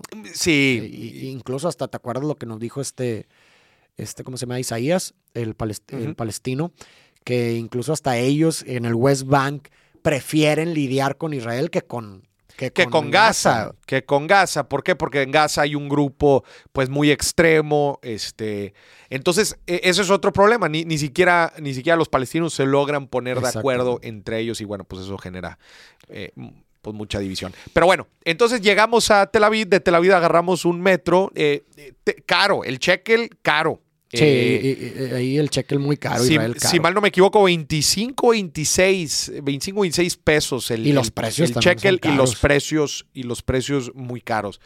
Eh, después fuimos, eh, nos fuimos en metro de Tel Aviv. a Jerusalén. todo está muy cerca ahí en Israel, gente. distancias de hora, dos horas a lo mucho. En, en tren, nos fuimos en tren a Jerusalén. Una de las ciudades, me atrevo a decir, que más me ha impactado en el mundo. Jerusalén. Pues sí, es la capital básicamente es- espiritual del Medio Oriente y Occidente. Sí. Ya de Asia, pues no, pero... De Asia no, pero. Digo, más bien, no de Asia, porque Medio Oriente sigue estando en Asia, sino del... Como, Del lejano oriente. Del lejano oriente. Del lejano oriente. Exactamente, ¿no? Porque, como bien dijimos en la explicación, el, el- el cristianismo, el judaísmo y el islam, pues vienen del mismo linaje de Abraham. Y pues bueno, estás hablando de que Jerusalén es la cuna en este sentido de las tres. De las Religión. tres religiones. Gente, Jerusalén es una ciudad que prácticamente todo el mundo se la está peleando. Literalmente. Todo, el mundo, quiere un pedazo de eso. Todo el mundo quiere un pedazo de, de Jerusalén. Y por lo mismo, Jerusalén, pues, eh, en teoría, nadie se atreve a, a considerarla parte de ningún estado. Sí, to- todos se la andan el, peleando. pri- el primero, el primero que fue y fue muy controversial fue Donald Trump, que fue el primero en eh, Reconocer- Jerusalén como capital de Israel, De Israel. lo cual fue, fue, polemiquísimo. problematiquísimo. si tú te metes eh, oficialmente hablando, quien gobierna Jerusalén son las Naciones Unidas. Exacto. Y, Son y las también la división Unidas. entre Ciudad Vieja y Ciudad Nueva. Sí, ¿verdad? O sea, eh, Estamos hablando principalmente de la ciudad vieja, ajá, porque la ciudad nueva pues ya eh, está más en, está muy desarrollado, primer mundo y básicamente. más en control de, de Israel, de. Israel. La ciudad vieja, en teoría, es un Protectorado. protectorado de, la- de- de las Naciones Unidas. ¿Qué hay en la ciudad vieja, señoras y señores? Prácticamente, como dijo Farid, todo lo relacionado a las religiones Abrámicas. abrámicas. Judaísmo, cristianismo e Islam. e Y islam. eso lo vuelve Lo- hiper problemático. porque además ahí están todos los ortodoxos, ahí están todos los Claro. intensos. O sea, eh, es, es impactante la ciudad vieja. eh, eh, y bueno, también antes de meternos al detalle de la ciudad vieja, el mejor tour que hemos tomado. Sin duda de alguna. Ahí sí, por favor, Por favor. si van a Jerusalén, por favor, háganse ustedes Un ese favor. favor. y tomen el walking tour de la ciudad vieja de Sandeman. Ahí sí está Sandeman. Ahí está- ahí por está Sandeman. favor, háganse a ustedes ese favor. Porque muchas veces creo que yo un problema, muchas veces cuando gente de acá, de, de- de este tipo de ciudad, así de, de- de- de Occidente, va a Jerusalén, tiende a hacerlo como que muy sesgado hacia las cuestiones cristianas, ¿no? Porque Ajá. normalmente la gente que va aquí pues es muy católica o va queriendo ir para la perspectiva cristiana. Y entonces normalmente pues se va con un padre o con guías Sí. sesgados hacia el lado cristiano, entonces nomás te hablan acerca de, esas De cosas. esas cosas. Señores y señoras, lo, lo- lo rico de esta ciudad es conocer de todas. La pluralidad. La, que- pluralidad. que tiene. y, y- la ciudad. y- exactamente. Entonces, lo, recomend- lo que yo recomiendo es tomen este tour porque fe- efectivamente es un tour plural. Te va a hablar de todas las culturas, te va a hablar de todas las ideologías, de las historias, de cómo se fueron gestando, cómo se fueron posicionando, cuáles son los conflictos. O sea, yo estoy impactado por la historia que yo desconocía por completo, completo. y al, al saber todo esto que nos, que nos dio Rudy, se llamaba el guía, No, Ryan. Digo, perdón, Un- Ryan. eh, Eso es lo más curioso de todo, gente. El turno los dio un tejano. un tejano. Ryan. Pero obviamente eh, en, en Sandemans ustedes van a encontrar que los guías son historiadores de profesión. Exacto, o sea, no, están muy sumamente No es- filtrados. No es gente, eh, sí, así que, ah, pues yo conozco aquí en No, en la ciudad. aquí me y más hablando de una ciudad como Jerusalén, tienen que tener, y precisamente así fue, a los mejores. A los mejores. A los mejores. Y, y vaya que así fue, ¿no? O sea, Ryan fue increíble. Sí. O sea, increíble. No sé si, un paréntesis, no sé si ya lo mencioné en este modelo de, de- de tour libre, porque mucha gente se pregunta, bien, Maurice, ¿cuánto de- debería dejar eh, de, de propina? Normalmente se recomienda entre 10, 10 y 15 euros 10 como mínimo. Y 15 euros como mínimo, ya si se la rifa, ya le puedes ir aportando. Y en ya le este caso, creo que fue la vez que más, Que más le he dado aportado. yo en lo personal Sí. a, un, a un guía de estos tours, porque Sí. fue algo, se la rifó, güey. Algo impresionante. Tres horas, Impresionante. tres, horas, de tour por la ciudad vieja de Jerusalén. Eh, eh, me, me voy a concentrar en platicando los lugar, en platicar los lugares más relevantes, que es el muro de los lamentos. El muro de los lamentos, que atrás están las ruinas del viejo templo, del segundo templo y el templo de Y, Salomón. eso- y- y creo que ahí sí hay que detenerse porque creo que eso justamente que estás mencionando es la raíz de prácticamente los problemas. los problemas que están entre, y- y- exactamente. Y, y cuando conozcan el detrás lo van a entender. Y también lo triste y la decepción, porque una vez conociendo todo esto, a mí en lo personal sí me drenó mucho mentalmente, porque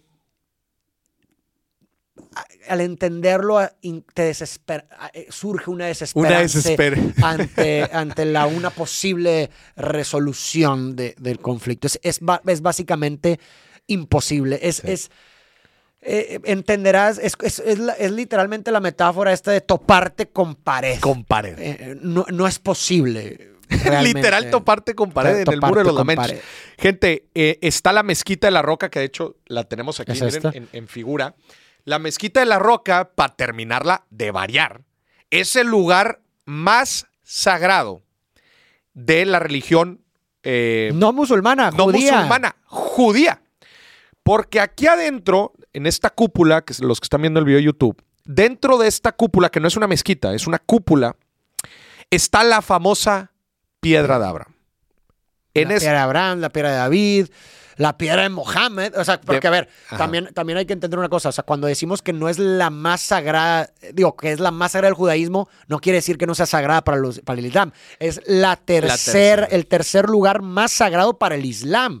Y para que, para que entendamos esto, hay que hablar un poquito de, de la historia de esa Correcto, piedra, de, de ese lugar, ¿no? No, no, ojo, no es una piedra, ¿eh? O sea, no es una piedrita chiquita. No, es- es como un. eh, eh, es una piedra eh, grande. Es como, es como el pico de una montaña. O sea, es un- una mesa así gigante de. de- se lo pueden imaginar como, me- como una mesa gigante hacia en, en la cima de un monte. En la cima de un monte que tiene mucha historia, empezando por ahora. Exactamente. Entonces, para entender un poco de por qué, su- por qué se vuelve sagrado en primera instancia, ¿por qué y, cuando estamos hablando en primera instancia, estamos hablando para todas. ¿Por qué? Porque todas Todas de lo mismo, empezaron ¿no? de lo mismo. Entonces, en primera instancia, ¿por qué se vuelve un lugar sagrado? Porque justo aquí se dice que es, si recordarán el relato que les conté hace al principio del podcast, eh, es donde Dios pone a prueba a Abraham. Aquí es donde Abraham conecta con Dios, donde le habla donde finalmente se comunica por primera vez con Dios, en este lugar. Y aquí En lo esta piedra. en esta piedra, y aquí lo pone a prueba a Dios diciéndole que, le- que sacrifique a su hijo para pues demostrarle su amor, lo que, no, lo que tú quieras, y efectivamente Abraham eh, Está a punto de está a hacer- punto de sacrificar a su hijo, y Dios es cuando le dice, no, no, no, espérate, era solamente una prueba. ¿no? Entonces este lugar se vuelve el punto más cercano entre la divinidad y la humanidad, porque es el punto de comunicación entre Abraham y Dios. Y luego, eso en primera instancia. En segunda instancia, pues viene luego el rey... eh, David era el lugar donde él rezaba. a- exactamente, a el rey David, el famoso rey David de- de- Que- del Antiguo Testamento. Que por qué Jerusalén, si se preguntan por qué Jerusalén se convierte en una ciudad relevante, porque justamente fue David, el rey David, quien conquista, Conquista, Jerusalén y la vuelve el centro del imperio. Y entonces, eh, como precisamente la historia de Abraham ahí, pues bueno, se vuelve un lugar sagrado, entonces el rey David también va ahí a orar. Ahora. El detalle es que posteriormente, ¿verdad? Entonces, bueno, se- se- se- en pocas palabras, eh, el famoso primer templo, el primero y el segundo templo en Jerusalén, templos judíos, judíos. co- lo construyen justamente encima de esta piedra. Para que, se, para que se den una idea, esta cúpula que ustedes ven aquí, antes era un templo judío. Y solamente para ver la piedra podía entrar el, eh, una persona, que era el rabino de más alto grado, una vez al año. Ese, o sea, ese lugar era el lugar, otra vez, más santo es para el los más sagrado para los judíos. judíos. Y luego lo que pasa, pues precisamente, y de hecho eh, tenemos ciertas referencias de este famoso templo de Jerusalén, el, el segundo templo, porque el primero fue de Salomón, y pues me imagino, eh, no, no me acuerdo el detalle por qué se destruyó o lo que sea, y luego se construye el templo de Jerusalén, que tenemos referencias de él con Jesús. ¿Verdad? Eh, Exactamente. que es, es el lugar, el famoso lugar en donde Jesús tira a los mercaderes. Exactamente.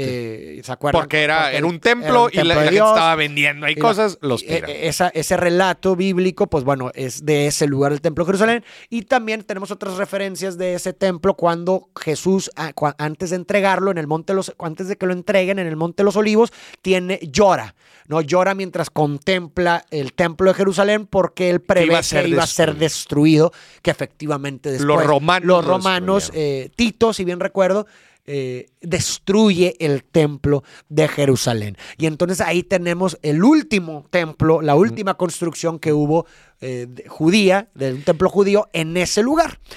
¿Y quién gana las cruzadas? Pero espérate, primero, entonces, ¿Cuándo se vuelve un lugar sagrado para el Islam? Aquí, Ah, ahorita ajá. estamos hablando de cómo se volvió un lugar el más sagrado para el judaísmo. ¿Cómo se vuelve el- un lugar muy sagrado? Incluso antes de que existiera la Meca, era este lugar el lugar de la dirección original. Entendemos que, muchos sabemos que en los musulmanes cuando rezan lo hacen eh, En una dirección. dirigiéndose a la Meca. Antes de la Meca, la dirección original era este lugar. ¿Por qué? Porque aquí fue donde se dice que el profeta Mohammed, recordemos que, a ver, si, si el Islam también tiene linaje Mm. abrámico, pues entonces también tenía, era un Era un lugar, importante importante para para, para, para Mohammed. ¿Por qué? Porque pues ahí es donde Abraham conectó con Dios y lo que Claro. quieras. Entonces, pues de cierta forma aquí se dice que el ángel, el arcángel Gabriel pone a prueba a Mohammed. Mm. Lo pone a prueba para ver si él era el, era un- el profeta El elegida profeta elegido. y le dice, eh, él sin saber dice, eh, y, y todo esto en- destruido y en ruinas, le dice, donde, es- eh, escoge el lugar donde eh, David y Abraham rezaban. Rezaba. Y él sin saber dónde era el lugar, pues dije, pues intuye y dice, pues en esta piedra.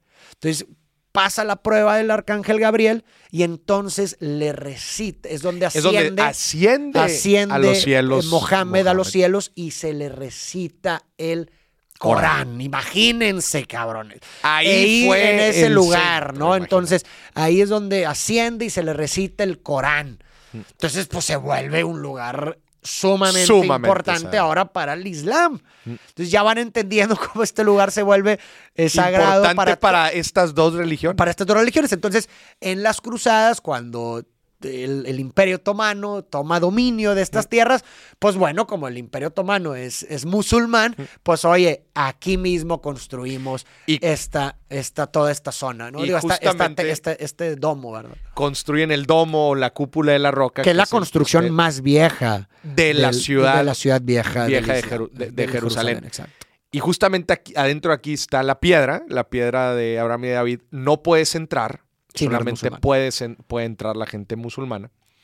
Eh, y entonces, este es uno de los puntos más importantes de la ciudad vieja. La cúpula donde, donde adentro está la, eh, la, la piedra, la piedra de David. Y luego está, oye, Moris, el muro de los lamentos está a un lado, Abajito. abajito Abajito de esta. De, de- de esta que es el, el, eh, uno de los puntos más importantes de la religión judía. ¿Por qué, Moris? ¿De dónde nace el, muro de los lamentos? El muro de los lamentos es nada más la ruina Del templo. La ruina del viejo templo judío que- este que se destruyó.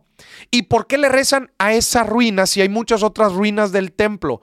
Porque esa es la ruina más cercana a la piedra de David. Esa es la única razón por la que se le reza al muro de los lamentos. Porque en el muro de los lamentos es el punto, la ruina más cercana a la, la piedra. piedra. Al A la- lugar más sagrado. Al lugar más sagrado. Pero los judíos no pueden entrar al lugar más sagrado porque Entonces, es Exacto. porque es este porque es un lugar eh, eh, de, de hecho esa zona donde está la piedra donde está la cúpula de la roca esa zona es un protectorado de Jordania o sea Jordania tiene el poder de ese De pedacito zona, eso es lo que está bien impactando. Entonces, por eso rezan justo abajito en, la, en, la- en el, en el muro de los lamentos, que también, pues, eh, además de esto, eh, es donde, es donde eh, se lamentan. ¿Por qué se lamentan? La destrucción. La destrucción, Del la destrucción del templo por los romanos. Y aquí viene un punto también bien interesante, ¿te acuerdas que platicamos? Que es también en esta piedra, en este domo, en donde el apocalipsis para tanto judíos como para musulmanes se va a llevar a cabo. Sí, y eso es, eso es justo lo que, lo, que, lo que lo vuelve muy problemático y por eso decía ahora que la gente lo entiende, va a decir esto es irresoluble, ¿no? Porque justamente lo que estás diciendo, en la doctrina judía, la venida de su Mesías, recordemos que ellos siguen esperando la venida de su Mesías. Mesías. La, eh, una de las profecías de la venida del Mesías es que precisamente esta persona, este Mesías, va a construir un nuevo, El tercero templo. y último templo ahí. Pero para que este eh, Mesías logre eso, Tiene que se destruir. tendría que destruir esto. La cúpula de la roca. Y en la doctrina mm, islámica se dice que el fin del mundo inicia con la destrucción del, del domo. Del domo. Entonces, si te fijas, la salvación de una doctrina es la destrucción de, otra. Entonces ya te vas dando cuenta cómo se vuelve este conflicto irresoluble. Irresoluble, porque en el momento que algo suceda en, las lugar. inmediaciones y en el lugar de la cúpula, prácticamente estalla la guerra. El más- fin del mundo. El fin del mundo. Entonces, lo que lo hace, in- insisto, irresoluble y sumamente problemático es que el que alguien ceda en esto implicaría la negación de tu identidad. Correctamente. Por eso los políticos no pueden tomar decisiones. Porque, a ver, y ya pasó en la historia de Israel. Al político que acordó con los palestinos esto de las zonas que te acabo de platicar, los acuerdos de Oslo de los noventas, lo asesinaron. Ah, sí, claro. Asesinado. Asesin- ¿Por qué? Por los mismos, isra- Por los mismos por los israelitas. israelíes. Porque, porque andan negociando con los palestinos.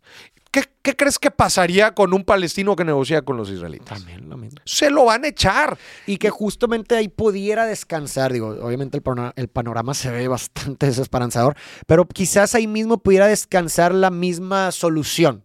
Es decir, la solución dentro de la irresolución. Mm. Es decir, el no hacer Nada. Y eso es lo, que, está eso es lo que pasa ahorita. O sea, como que el tener la- el, el- el- sueño guajiro, pero, Pero nadie- nunca la realización nunca del la sueño. Como decir, ah, sí, va a venir, pero pues, nu- nunca viene. Claro. ¿Sí me explico que nunca llega? Sí, claro. eso, eso sería la única, porque de otra forma la resolución es imposible, Imposible. cabrón. Es imposible. Sí. Y, y esto a mí me entristece mucho, ¿no? Porque es una manifestación clara de, de bueno, para mí de un fracaso humano, ¿no? Es decir, eh, el, el- el- el- el que este tipo de creencias, y digo, entiendo que no entiendo, ¿verdad? Porque pues para un, un religioso ortodoxo de cualquier religión, pues eso, o sea, no hay otra cosa en Sí, la no, vida, es ¿no? eso. Y, y yo, lo no- yo no lo entiendo, ¿verdad? Y no lo voy a entender, pero me entristece mucho cómo este tipo de, de- de- de creencias tan radicales precisamente eh, antagonizan a los seres humanos y, y que para uno que no lo entiende es algo absurdo, ok, para mí es absurdo,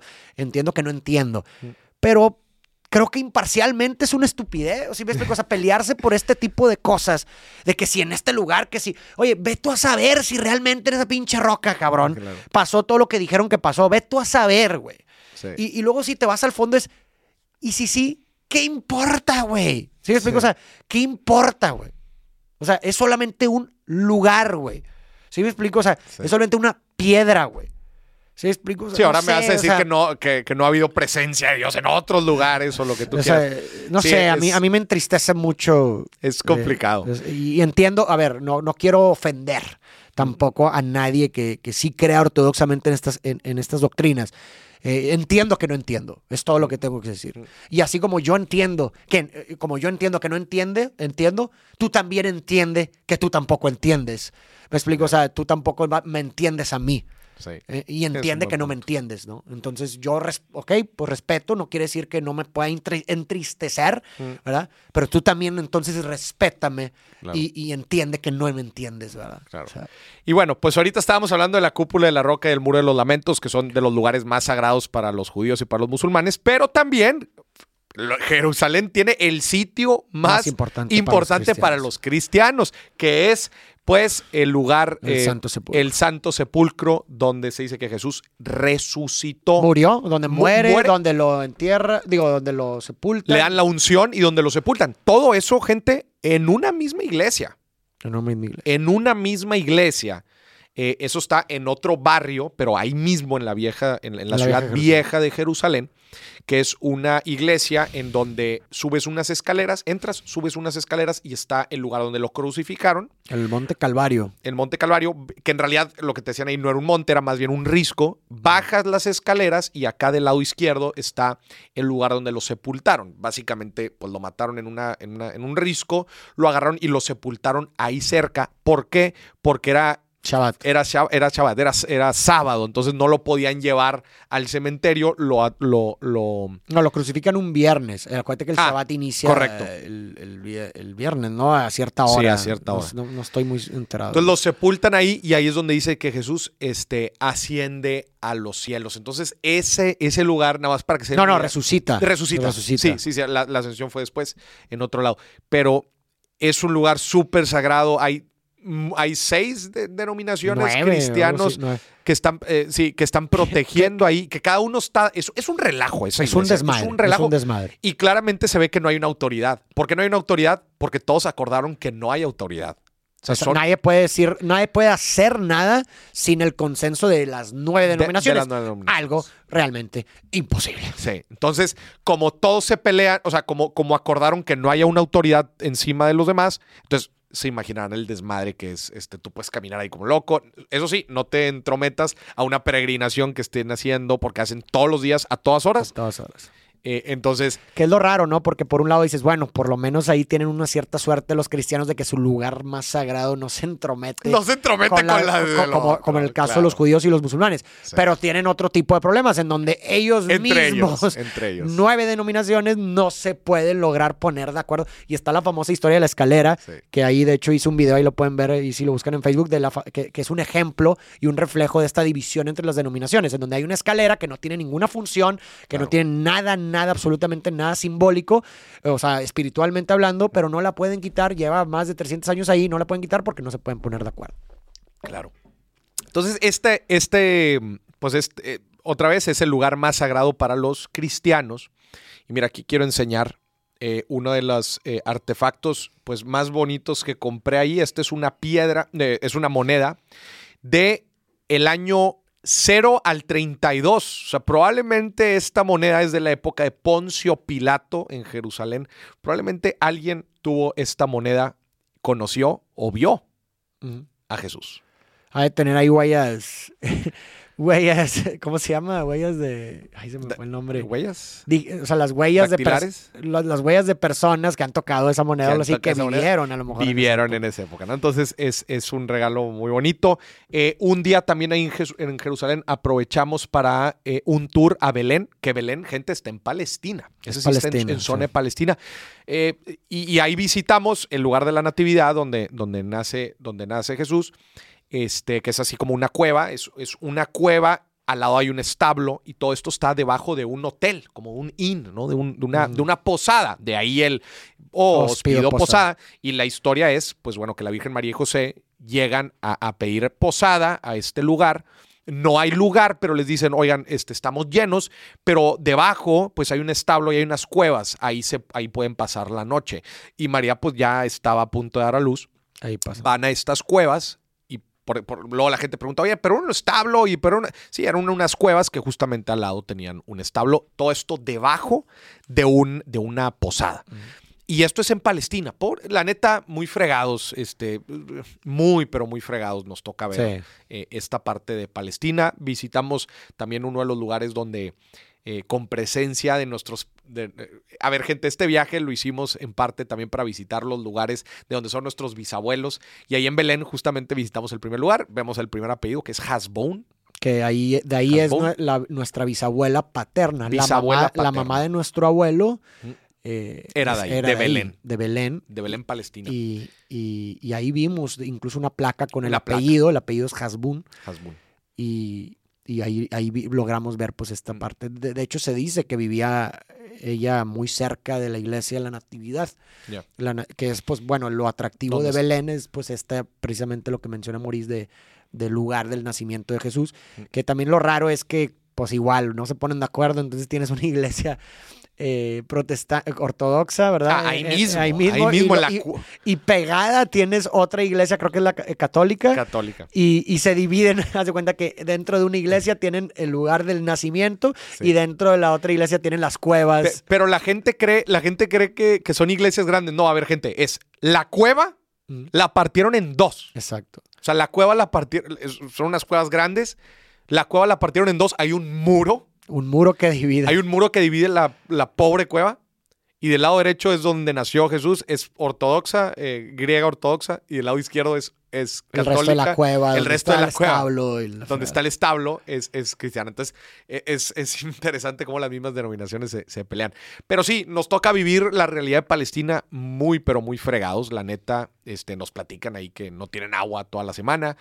Este, y bueno, pues en condiciones, la neta, que viven principalmente del turismo. Ahí compramos este otro souvenir, que es básicamente una copa de madera.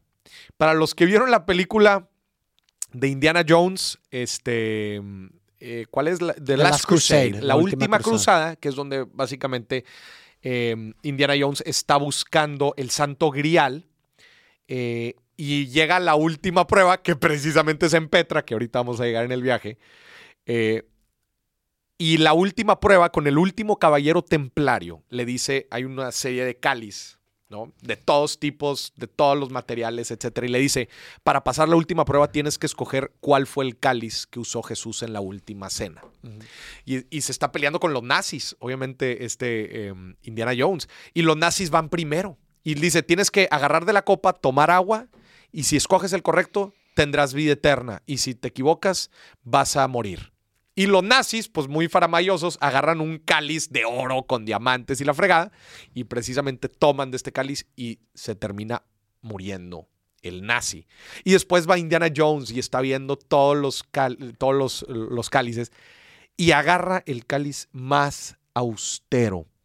Agarra el cáliz, pues, de todos los que estaba ahí, el que se veía más humilde. Y era un cáliz muy similar a este, de madera. Porque era carpintero. Porque Jesús era, porque José era carpintero y Jesús le ayudaba. Y digo, Y eso tan- es un mensaje bien fuerte que, que yo me quedo con. E importante. e importante de la película. ¿por qué chingados me estás platicando la película? A mí se me hace lo más bonito y precioso de cosas, de mensajes que yo he visto en una película decir, gente, no se equivoquen. Jesús, las principales enseñanzas de Jesús eran la humildad. Son muy básicas. Son muy Es- básicas. Y, y- y eso es justamente lo que a mí también me gusta, me gustó mucho del mensaje del, del fondo de esa escena. Mm. O sea, el- eh, creo, que, creo que lo que está precisamente diciendo, y creo que se manifiesta, y lo entendimos también en este viaje con lo que aprendimos, es, a ver, güey, eh, eh, la enseñanza de Jesús es muy simple, muy cabrón. simple. Ya todo lo demás son meras interpretaciones. Y Que- adiciones ya de se- humanos. Que, que incluso ya se perturbaron mucho, Claro. ¿no? Que incluso, ese es el reflejo. La primera persona, que, el primer general que trata de encontrar, precisamente es una, es una distorsión por completo El- de, la, el nazi. de la doctrina. Eso es lo que refleja. De que, Sí. ah, no, pues Dios, debe que ser. Tiene que ser, Ah, ah, si es Dios, tiene que ser acá dorado, con diamantes. Pero eso es una metáfora precisamente la distorsión Mm. Del fundamento. Claro. Y es lo que Indiana Jones dice, a ver, espérate, güey, el fundamento es este. ¿Sí Madera. explico? Y creo que eso pasa, pasa mucho con las religiones, ¿no? Que, que, a ver, el fundamento ahí está. Sí. ¿Sí explico? Incluso hasta, es más, pudieras decir que muchas cosas que se hicieron después son incluso antagónicas, con- Antagónicas, con, el claro. fundamento. Claro, claro, ¿Me claro. explico? Y, y, y no lo vemos. Y nos Claro. lleva, dejamos llevar, ¿verdad? Por, es, por esas, esas construcciones posteriores y no las cuestionamos y, y- y- y terminamos eh, eh, eh, en un mundo, ¿verdad? Prefiriendo la forma que el fondo. La forma que el fondo, exacto. Y por eso, gente, entramos a una, a una- a un tallercito de carpintería en Mm. Palestina. Yo estaba muy impactado, por ver la pobreza que Mm. se veía ahí. Y entramos a este, a este, mm, a este tallercito y en eso veo el cálido. Dije, me, lo que llevar.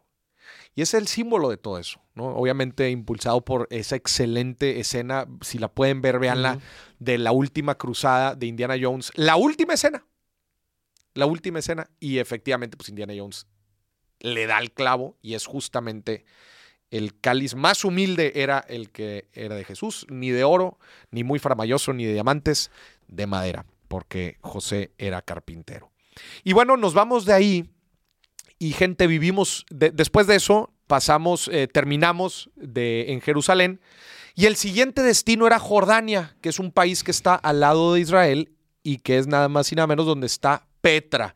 Probablemente ustedes han visto a Petra, pues es una de las maravillas del mundo, estas fachadas talladas en piedra, pero nos toca vivir uno de los eh, eventos más fuertes que vivimos en el viaje. Sí, cabrón. Oh, mames. Estuvo muy, muy, muy pesado ese Lo paso, que nos toca vivir fue, vivimos el proceso de cruzar de Jerusalén a Jordania siendo local palestino. ¿Por qué? Porque para llegar de, de- de- de- de Jerusalén a Jordania, hay tres formas de hacerlo. Hay un puente en el norte, un puente en el centro y un puente en el sur. El puente del norte y el puente del sur son puentes donde pasan los turistas, pasan los tours y así. Y la verdad es que no hay mucho problema. El puente del centro es el único que está como medio reservado para los locales, para la gente que trabaja en Jerusalén, pero vive en Palestina o vive en Jordania, puedan, puedan pasar eh, exclusivamente por ahí. Claramente se podrán imaginar la situación en la que esté ese puente. O sea, está en situaciones deplorables. Deplorables completamente. No hay eh, muy poca seguridad. eh, o sea, es un des Sucio, sucio. basura. Escúcheme, todo lo que les podamos contar en este podcast no va a reflejar ni el 10% de lo, que, de lo que fue ese momento. ¿Por qué? Porque tú estás en Jerusalén, estás en la parte pues, de Israel, cruzas a Palestina, porque está en medio, y luego de Palestina vuelves a cruzar Israel porque la frontera con Jordania está controlada por Israel, y de Israel cruzas a Jordania. Todo eso, gente, nos tomó seis horas. Caótico. y son 30 kilómetros de distancia. 30 kilómetros de distancia las recorrimos en 6 horas. Tuvimos que subirnos a dos, dos- dos autobuses, una van. Eh, tuvimos que dejar las maletas. Las maletas no las vuelves a ver hasta que cruzas a Jordania. Y luego estando allá ten- tuvimos que volver a entrar por la salida a- a- para recoger las maletas Para al, al lugar, porque acuérdate que nos separa, ya estando en el último checkpoint nos separaron por ser turistas Ujú. para pasar por yo creo que por un fast track o algo así porque track. no había nadie, pero el problema es que nuestras maletas se fueron con toda la demás gente Exactamente. en las instalaciones o, o el paso para, para todo el resto de la gente. Entonces tuvimos que meternos por la salida, haz de cuenta al revés, Sí. para poder ir por las maletas y fue un caos eso y fue muy mucha ansiedad. O sea, y, y, eh, personas con armas largas no saben ni- soldados, no- gritos por todos gritos lados. por todos lados, este, nadie habla inglés, este, eh, cualquier cosa, a mí se me hacía que podría pasar cualquier cosa en ese, en ese momento, una cantidad de gente increíble, muchísimo eh, desorden por todos lados, estás en un lugar muy, pero muy conflictivo, ¿verdad? Puede pasar, otra vez, puede pasar cualquier cosa, si se meten en las noticias, pasan cosas todo el momento y no te, sien- no te sientes con la seguridad que normalmente un turista tuviera. Entonces, eso, eso, eso genera todavía el más problema. Otra vez, dejas las maletas, pero no, no sabes ni quién se las llevó. Este, nadie te entiende. Este, eh, te preguntan que de dónde vienes, que por qué, que tra- que traes, chequeos, este, pasas migración dos veces. Un reverendo relajo que prácticamente nos tomó un día. Llegamos a las, una de las zonas pues, más fregadas de Jordania a recoger nuestras maletas en, un, en una bodega, en un almacén donde había cientos y cientos de maletas. Pues, ¿dónde está la tuya? Encuentra la carnal, a ver dónde esté. Este, gritadero, gente cerrando y abriendo puertas, soldados por todos lados. Que, que en una de esas dices, güey, este, aquí si se le antoja, vuela, Sí, y si no se le claro, antoja, claro. vuela, y si alguien te empieza, y obviamente te- sientes que todos te están viendo mal y que todos te... Eh, ansiedad, o sea, Ansiedad, estás en un estado de alerta Está y doliendo. amenaza, porque pues como tú dices, todo, todo está, todo parece, o más bien, aunque no sea real, aunque, aunque realmente Claro. no haya problema, pero la percepción es distinta. Es distinto. O sea, tu percepción de las cosas hace que, que estés en un estado de alerta y de amenaza. A ver, estás en un lugar donde nadie te entiende, güey, en donde, como tú dices, pues tiene un precedente o, bueno, tiene un contexto medio hostil. En donde, Es, está eh, en un eh, contexto hostil, Exactamente. Entonces, saben que eres turista, este, te tienes sientes dinero, vulnerable. eh, Te más bien, te percibes vulnerable. Te percibes aunque, vulnerable. aunque no, aunque no, aunque no. ¿Sí me explico? Aunque realmente en, en la realidad de la cabeza de los demás es de que no mames, eres el más protegido porque eres turista. Aunque eso sea real, tú te percibes vulnerable y eso es súper importante para la producción de Claro. ansiedad. Y bueno, cruzamos, este, cruzamos, y por fin, después de seis horas, ya en la tarde de ese día, cruzamos a cerca de Amán, la capital Ujú. de Jordania. Y, pues, Y tres agarramos, horas, agarramos prácticamente un taxi que cruzamos todo el desierto de Jordania para llegar a O Petra. sea, ¿no? básicamente para que la gente entienda, nos salimos a las 9 de la mañana, nuestro proceso inició a las 9 de la mañana para llegar a Petra y terminamos, terminamos llegando en la noche, cabrón. Ter- Exactamente. Nos fuimos en la mañanita y llegamos en la noche a Petra, pero gente, les estoy diciendo que son distancias eh, Que no debieron haber sido tres horas, güey. más de tres horas, no debió haber sido. Cuatro horas si quieres. Y, sí, y esto, bueno, eh, haciendo un análisis, pues creo que lo pudimos haber hecho mejor con un tour aquí porque nos lo aventamos nosotros. Y, ajá, exacto. Y justo también, eh, en- después de nuestra experiencia, una recomendación, pues creo que sí, la mejor forma de ir a Petra es mediante un tour y Un una tour. noche. O sea, dormir un tour en de Jerusalén. un tour desde Jerusalén ahí, duermes una noche, que te deja ahí, duermes una noche en, en Petra y te vas. O sea, nosotros dormimos dos noches, pero realmente es que sí, o sea, pudimos verlo hecho en un día. Si hubiéramos llegado temprano, si no hubiéramos tenido esos contratiempos, en un día pudimos haber hecho todo y dormir una noche para descansar ahí por el ajetreo del camino, porque si Ujú. caminas mucho, y al día siguiente ya irte. Sí. Y llegamos a Petra. Eh, yo, bueno, al- algo que no había mencionado, pero desde que llegué a Israel, ahí en el Ben Gurión, pisé el continente asiático. No lo había. Yo, Esa yo- es la primera vez. Fue mi primera vez en Asia. Y bueno, cuando llegamos a Petra, Petra obviamente pues lo único que sabe, lo único que conoces, ¿no? Como turista o, o que buscas es esta famosa fachada, ¿no? De donde si tú escribes Petra, te va a aparecer una fachada así de un edificio, no de un edificio, de como un templo. Sí, que esa es la imagen el- característica. El que llaman el tesoro, ¿verdad? The treasury. que es eh, en, en realmente una tumba. Que es, todos, todas las Todas. fachadas son tumbas. Son Eso es una de las cosas interesantes. Todas las fachadas, para empezar, no es lo único que hay, porque luego yo, yo llegué creyendo que nada más era ese pedazo de fachada. Claro. No, Petra, gente, es Una una, ciudad. Es una ciudad en cañones de piedra preciosas que antes eran un océano. Entonces, es sedimento. Sedimento que si tú tocas la piedra, gente, casi casi con los dedos la puedes moldear. Exactamente. O sea, es, es fácil moldear. es fácil. Entonces, con un, con un cincel le puedes dar Forma. la forma que quieras. Y así se lo, se lo aventaron los nabateos. eh, que fueron los primeros. los primeros que habitaron eso, después llegaron los romanos, pero algo muy interesante de Petra es que es una, eh, fue el centro de comercio entre la ruta de la seda, todo el comercio asiático, con África y con Europa. O sea, todos llegaban a Petra a comercializar cosas. Fue muy, pero muy próspero. De hecho, aquí nos trajimos una monedita también aquí con una imagen de los nabateos, este, chiquitita, aquí también de bronce. Y bueno, impactante en realidad ver todos estos cañones de piedra. Sí, no manches. Sacabas la cámara y a donde apuntaras era una fotografía de fondo de pantalla. Sí, bien, bien cañón. Bien cañón. Y digo, a mí me, a mí me llamó mucho la atención eso, ¿no? O sea, cómo, cómo los muertos convivían con los vivos. Sí. O sea, porque como bien dices, básicamente cuando tú vas y ves todas estas estructurcitas, estas casitas, no son casas, parecen casas, pero no lo son, son tumbas. Son tumbas. Entonces podían- podemos ver cómo los, los muertos convivían en el día a día con los, Mm. con los, con los ciudadanos. Es como si nosotros, imagínate, eh, en lugar de Oxos, eh, ¿verdad? Aquí, o tiendas de conveniencia, o, o más bien así tan cerca como tienes los Oxos y, y tan comunes, fueran tumbas, así en, entre la ciudad. ¿sí me Entre las ciudades. Entonces es, es bien interesante eso porque pues te, te- te muestra cómo pues, la relación de esta gente con los muertos, o sea, cómo querían tenerlos cerca, cómo querían recordarlos constantemente, porque imagínate, si los tienes ahí a- al lado tuyo, básicamente, en tu cotidianidad, pues nunca los olvidas, todo el tiempo estás pensando en ellos. Imagínate que tuvieras en tu casa como una, un, un cuartito o, o una tumba en tu jardín de, de una, de un ser querido tuyo pues todos los días lo vas a recordar. Eh, Claro. prácticamente lo sientes al lado tuyo. Eso se me hizo bastante interesante y también como me recuerda mucho un libro que leí de, de Miguel de Unamuno, ¿no? Como habla de algo esencial del ser humano es que eh, a través del tiempo y a través de las culturas, no importa en qué momento, no importa en qué lugar, somos seres guardamuertos. Algo que nos ha caracterizado mucho como seres humanos son los ritos para con los muertos. Eso es algo sumamente interesante y que lo vimos reflejado, bueno, lo vi muy materializado aquí, como, como en este caso se relacionaban con los muertos de esa forma. Claro. Y, y en general en todo el viaje, ¿eh? O sea, digo, obviamente estamos, estábamos visitando, estos eran de los lugares más antiguos de la historia de la humanidad.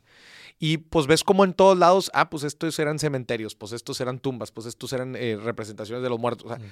en general, el, el impacto y la influencia que tenía el tema de la muerte, porque por muchos años, pues de lo que se hablaba era la muerte, la gente no vivía tanto, Claro. ¿no? Entonces la sentían muy, muy presente, ¿verdad? Y, y tratar de darle esta misma explicación a, a qué es lo que sucede después, y Claro. todo esto, todos estos ritos, que- como que- dices. Que, que también lo raro es, es como, o sea, ¿cuál es la utilidad social realmente de, de esos ritos con la muerte? O sea, realmente no hay No una hay utilidad, utilidad. social.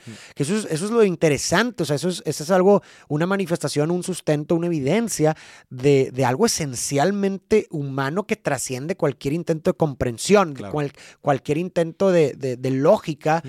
eh, los ritual, estos ritos lo, lo escapan porque, Claro. oye, ¿cuál es la utilidad social? De, de, de- de Sí, no, de- de- construir una nada, tumba nada en lo y, güey, cómo son las construcciones de las tumbas. y- Impactante. o sea, es, es- es- es- es raro, ¿no? Sí. Y, y Petra llega a ser Petra también por Petra, que significa piedra. eh, llega a ser esto, era una ciudad muy bien, eh, se podía defender muy fácil por los cañones, pues eran muy difícil de asediar y, y- y- y de, de resguardar era también muy, muy sencillo. Petra, ge- gente de temas técnicos, caro.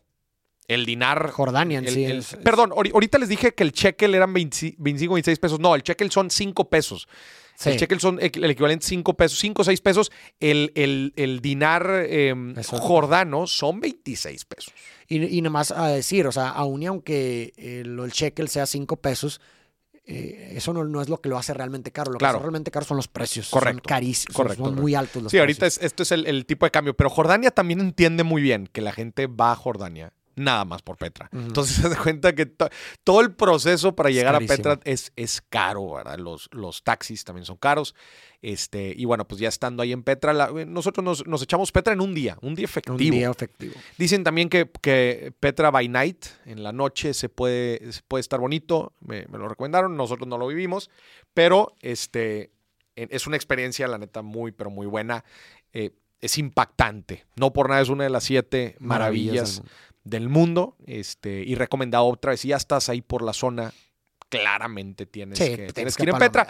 Pero eh, regresando a la recomendación, creo que si te lo si estás en Jerusalén, te lo puedes aventar En un día. en, en- en un tour de un Claro. día. Sí, porque para que la gente entienda, tú vas a llegar a la zona, a la zona de la ciudad de Petra, y básicamente lo que va a consistir tu experiencia ahí es en recorrer el lugar, o sea, caminar el lugar. Y ya, es todo. O sea, realmente eso es todo.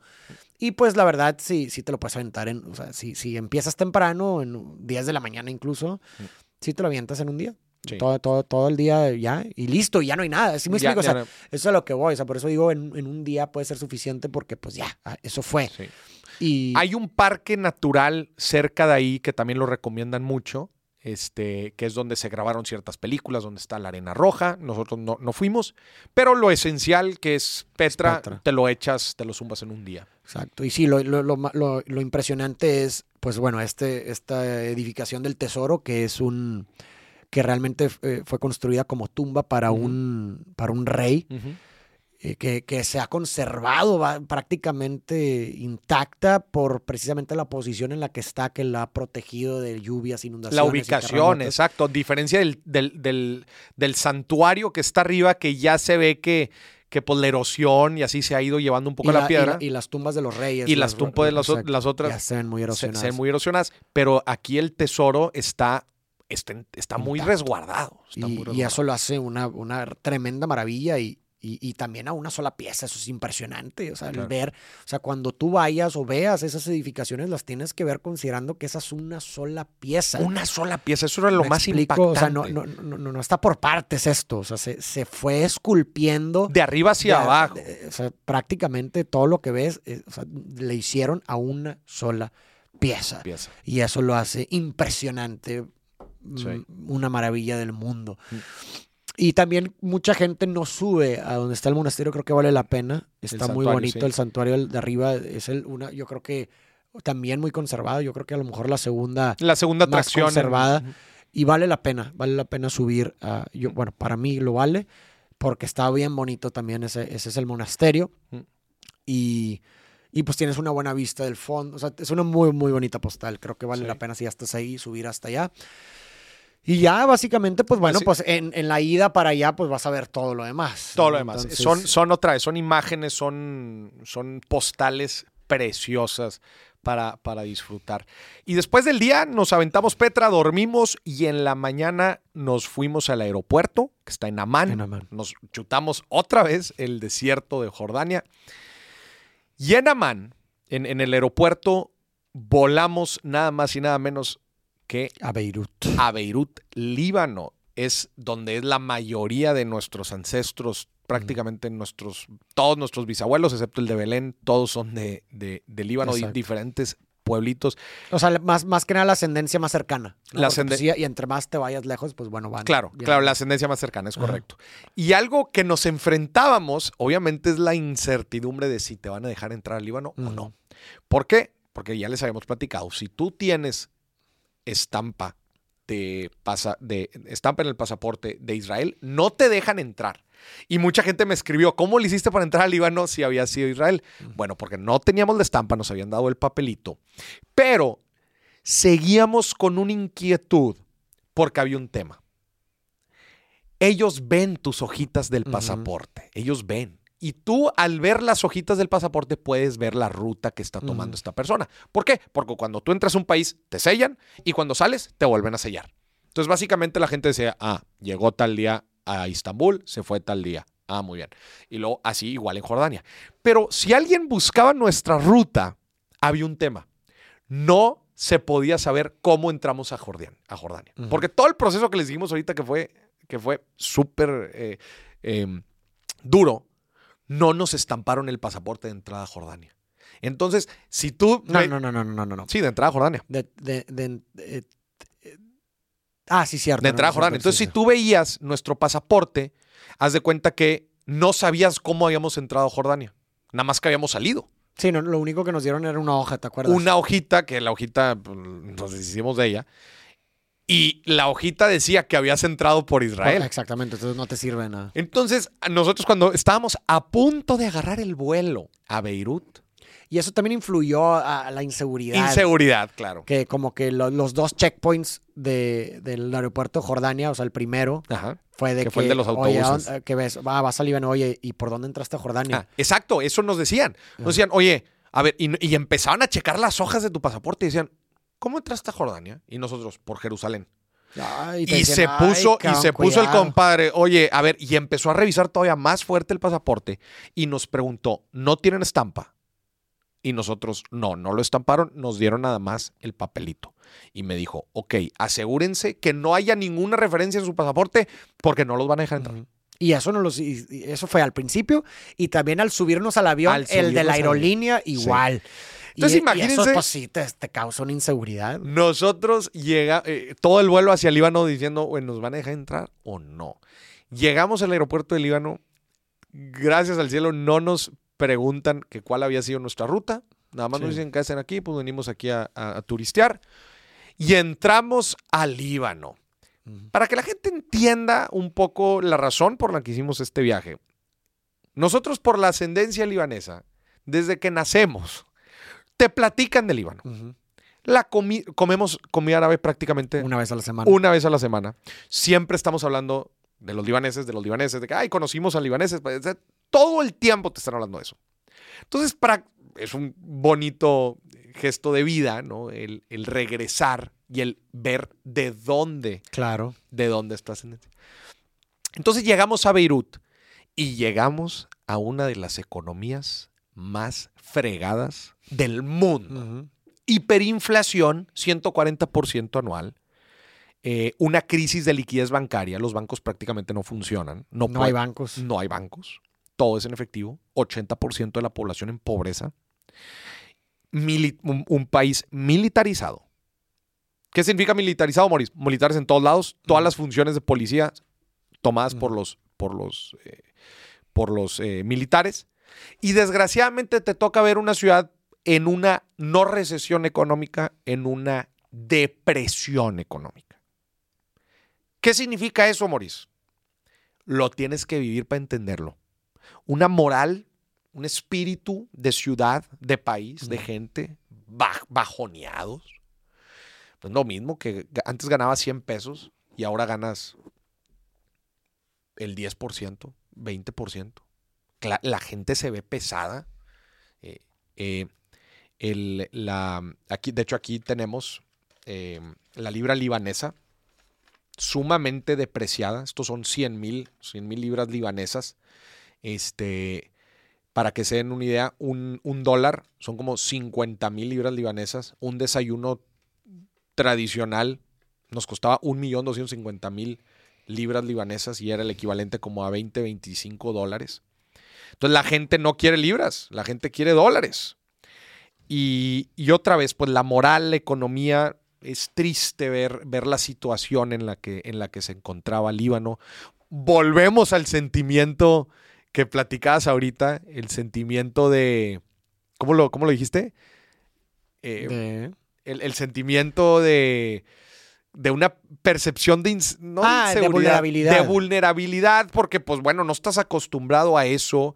eh, eh, muchos militares por todos lados. Este, un día nos tocó inclusive el centro del Líbano, de, de Beirut cerrado por eh, había visitantes de las Naciones Unidas eh, investigando unos casos de corrupción, obviamente muchísimos militares. O sea, sabes que las cosas ahí se están dando todos los días.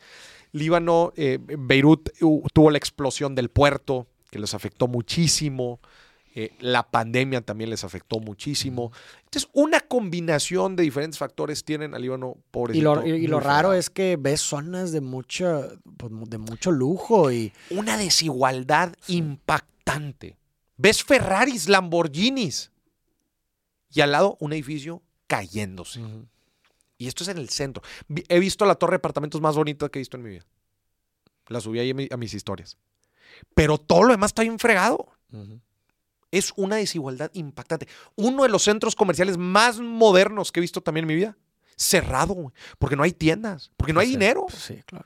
Muy poco turista comparado con otros lugares a los que fuimos. Muy, Sí, muy no, poco turista. Cero turismo. Cero turismo. Fuimos a, a Los Cedros, que me imagino que debe ser de los lugares más turísticos de ahí. Ajá, y pues básicamente éramos los únicos. Que, que era una de las cosas más una de las cosas más bonitas del Líbano es que tú puedes estar en la playa en Beirut, Pero a una hora de distancia, una hora, puedes estar esquiando Exacto. en los en No, los- y, en y los a ver, tengo que decir que para mí ese trayecto sí ha sido uno de los trayectos más bellos y una de las postales más bellas que he visto en mi vida. O sea, el, el- el- cuando nos bajamos al mirador en donde veíamos las montañas y las casitas que están muy bonitas, ¿verdad? Sí. Que, que tienes allá.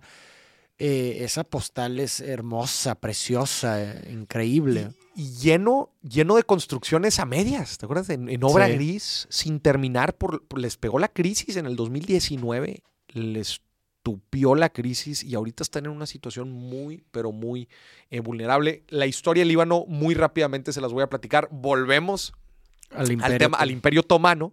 Esta región era ocupada por los franceses, un protectorado francés. Después de las, eh, acuérdate, o sea, despu- Después de la primera, termina el Imperio Otomano y, y se acaba la guerra mundial y, entonces ocupada, lo ocupan los franceses. Líbano se independiza por ahí del 48-49, se independiza y empieza la época dorada Ujú. de Líbano. A Líbano lo de- le decían que era la Suiza del Medio Oriente, por sus cañones Mm. nevados. Hasta la fecha se, se esquía mucho por ahí. Era un, un centro financiero, mucha, pero mucha prosperidad desde los, 50 desde los años 50 hasta el 75. ¿Qué sucede en el 75? Guerra civil, cristianos contra musulmanes, musulmanes contra musulmanes, cristianos contra cristianos, un desmadre, Estados Unidos por un lado, la Unión Soviética por el otro, una guerra civil que dura 15 años hasta 1990. Deja Beirut y Líbano vapuleados. Vapuleados. Los vecinos árabes buscan apoyar a Líbano en el 90, empiezan a invertir, Estados Unidos invierte, las potencias invierten, eh, empieza a haber re- muchas remesas, libaneses hay en todo el mundo. Brasil, México, Latinoamérica, libaneses hay en todos lados, las remesas empiezan a impulsar, eh, Líbano empieza a crecer, empieza a salir de fregados y en el 2006 asesinan al primer ministro Libanés. libanés. Asesinan al primer ministro libanés. Un grupo extremista con muchas eh, con mucha relación con el gobierno, que está específicamente en la parte del Líbano, que tiene, que tiene la guerra declarada a Israel, secuestra a dos, mata a dos soldados israelitas, secuestra a otros dos. Israel le declara la guerra al Líbano, empieza el conflicto israelí-libanés, dura un mes, Israel vapulea al Líbano. Ese es en el 2006. Y va en la reconstrucción. ¿Qué dicen todos los vecinos? Vamos a dejar de apoyar al Líbano, porque ese grupo extremista, que hasta la fecha funciona, no nos cae bien. No nos gusta que están armados y no nos gusta que están en el gobierno. retiran los fondos, re- se frena la reconstrucción. 2019, Crisis. crisis de liquidez, devaluación de la moneda de una forma impactante contra el dólar, de ser mil libras libanesas el dólar a ser 50 mil. Explota la- el puerto de Beirut, llega la eh, llega el COVID, los bancos se quedan sin dinero, no hay dólares, Líbano exporta pero no importa, eh, perdón, importa pero no exporta, se quedan sin dólares, crisis de liquidez, deuda, deuda interna. A ver, Farid, dame tus dólares, deposítalos conmigo, te los voy a pagar una buena tasa de interés, pero se quedan sin dólares. Se, esfumaron tus, tus dólares, tus ahorros. La gente encabronada con el gobierno y dice, se harta la gente. Ahorita no hay gobierno, apenas están eligiendo. Mientras estamos grabando este podcast, en teoría en estos días están eligiendo nuevo gobierno, esperan que sea independiente. Pero el pueblo vapuleado, no hay bancos. Qué triste, sí. Depresión económica en un país de 30% católicos, cristianos, perdón, cristianos menonit- eh, meronitas y el 70% musulmanes, que en teoría conviven. En teoría conviven. ¿Hasta dónde va a llegar Líbano? ¿Quién sabe? Dicen que la salvación acaban de encontrar gas en el mar y que eso los va a llevar a ser el nuevo Dubái. Ya veremos en 5 o 10 años. Pero ahorita, pobrecitos, bien fregados. Así es. Pero una de las cosas más bonitas, el cerro, los cerros Los nevados, cedros, los sí. cedros nevados. Eh, de hecho, aquí tenemos, si ven el video de YouTube, aquí trajimos un cedro para olerlo. Hijo de la abuela cedro, qué bonito. Qué bonito. Aquí nos trajimos también una, una banderita. Y bueno, del Líbano estuvimos bastantes días. Te nos enfermaste. Has de haber comido, quién sabe qué has de haber comido. Me dio diarrea, chinga. Tres días tuvimos a Faro encamado, háganme el favor. Y, luego, oye, pónganse en mis zapatos. Después de todo lo que estamos viviendo, de estar en, lugares medios, medios complicados, y luego se enferma. No, sí, fue, fue muy duro. Y, y, y- a mí, o sea, yo, yo- mi ignorancia, eh, yo pensaba que nunca, no- yo no pensaba que la diarrea, yo no, no me imaginaba que tenía diarrea porque como que mi mala concepción e ignorancia, insisto, de la diarrea era pues nomás haces del baño seguido. Pero no, hombre, güey, o sea. Te dio fiebre, la- casi, La casi. diarrea te da fiebre, entonces estás, estás destruido físicamente aunado a que vas al baño muy seguido. Mm. Y sí, durante tres días estuve encerrado, pues te acuerdas, en el cuarto, güey, en las noches sudaba, empapaba, empapaba la cama de sudor, güey, me- y por, lo- por lo tanto no dormía bien, ¿sabes? O sea, era un pain in the ass que llegara la noche porque, porque la noche iba a ser puta, me voy a levantar en las noches, eh, ¿sí me explico? Y pues el, el no descansar. Tres días estuve así, güey. Ahora chéquense lo que, lo que yo viví.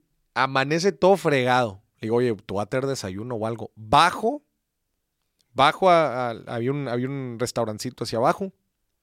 Oye, ¿aceptan tarjeta? No, no hay, tar- no hay tarjeta, solo efectivo. Yo necesitaba efectivo. Le dije, "A- aquí hay, una- aquí hay un cajero. Cajero, no jala. Otro cajero, no jala. Un centro comercial con un cajero, no jala. Le dije, güey, ¿qué podemos hacer? No podemos. Me, me entró una desesperación bien fuerte. Hasta que por fin encontré el Arab Bank, que es uno de los bancos más internacionales. Me dejó sacar 200, eh, 200 dólares.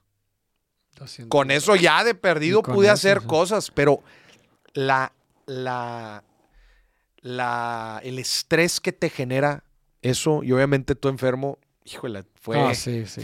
fue también una, una situación muy, muy compleja.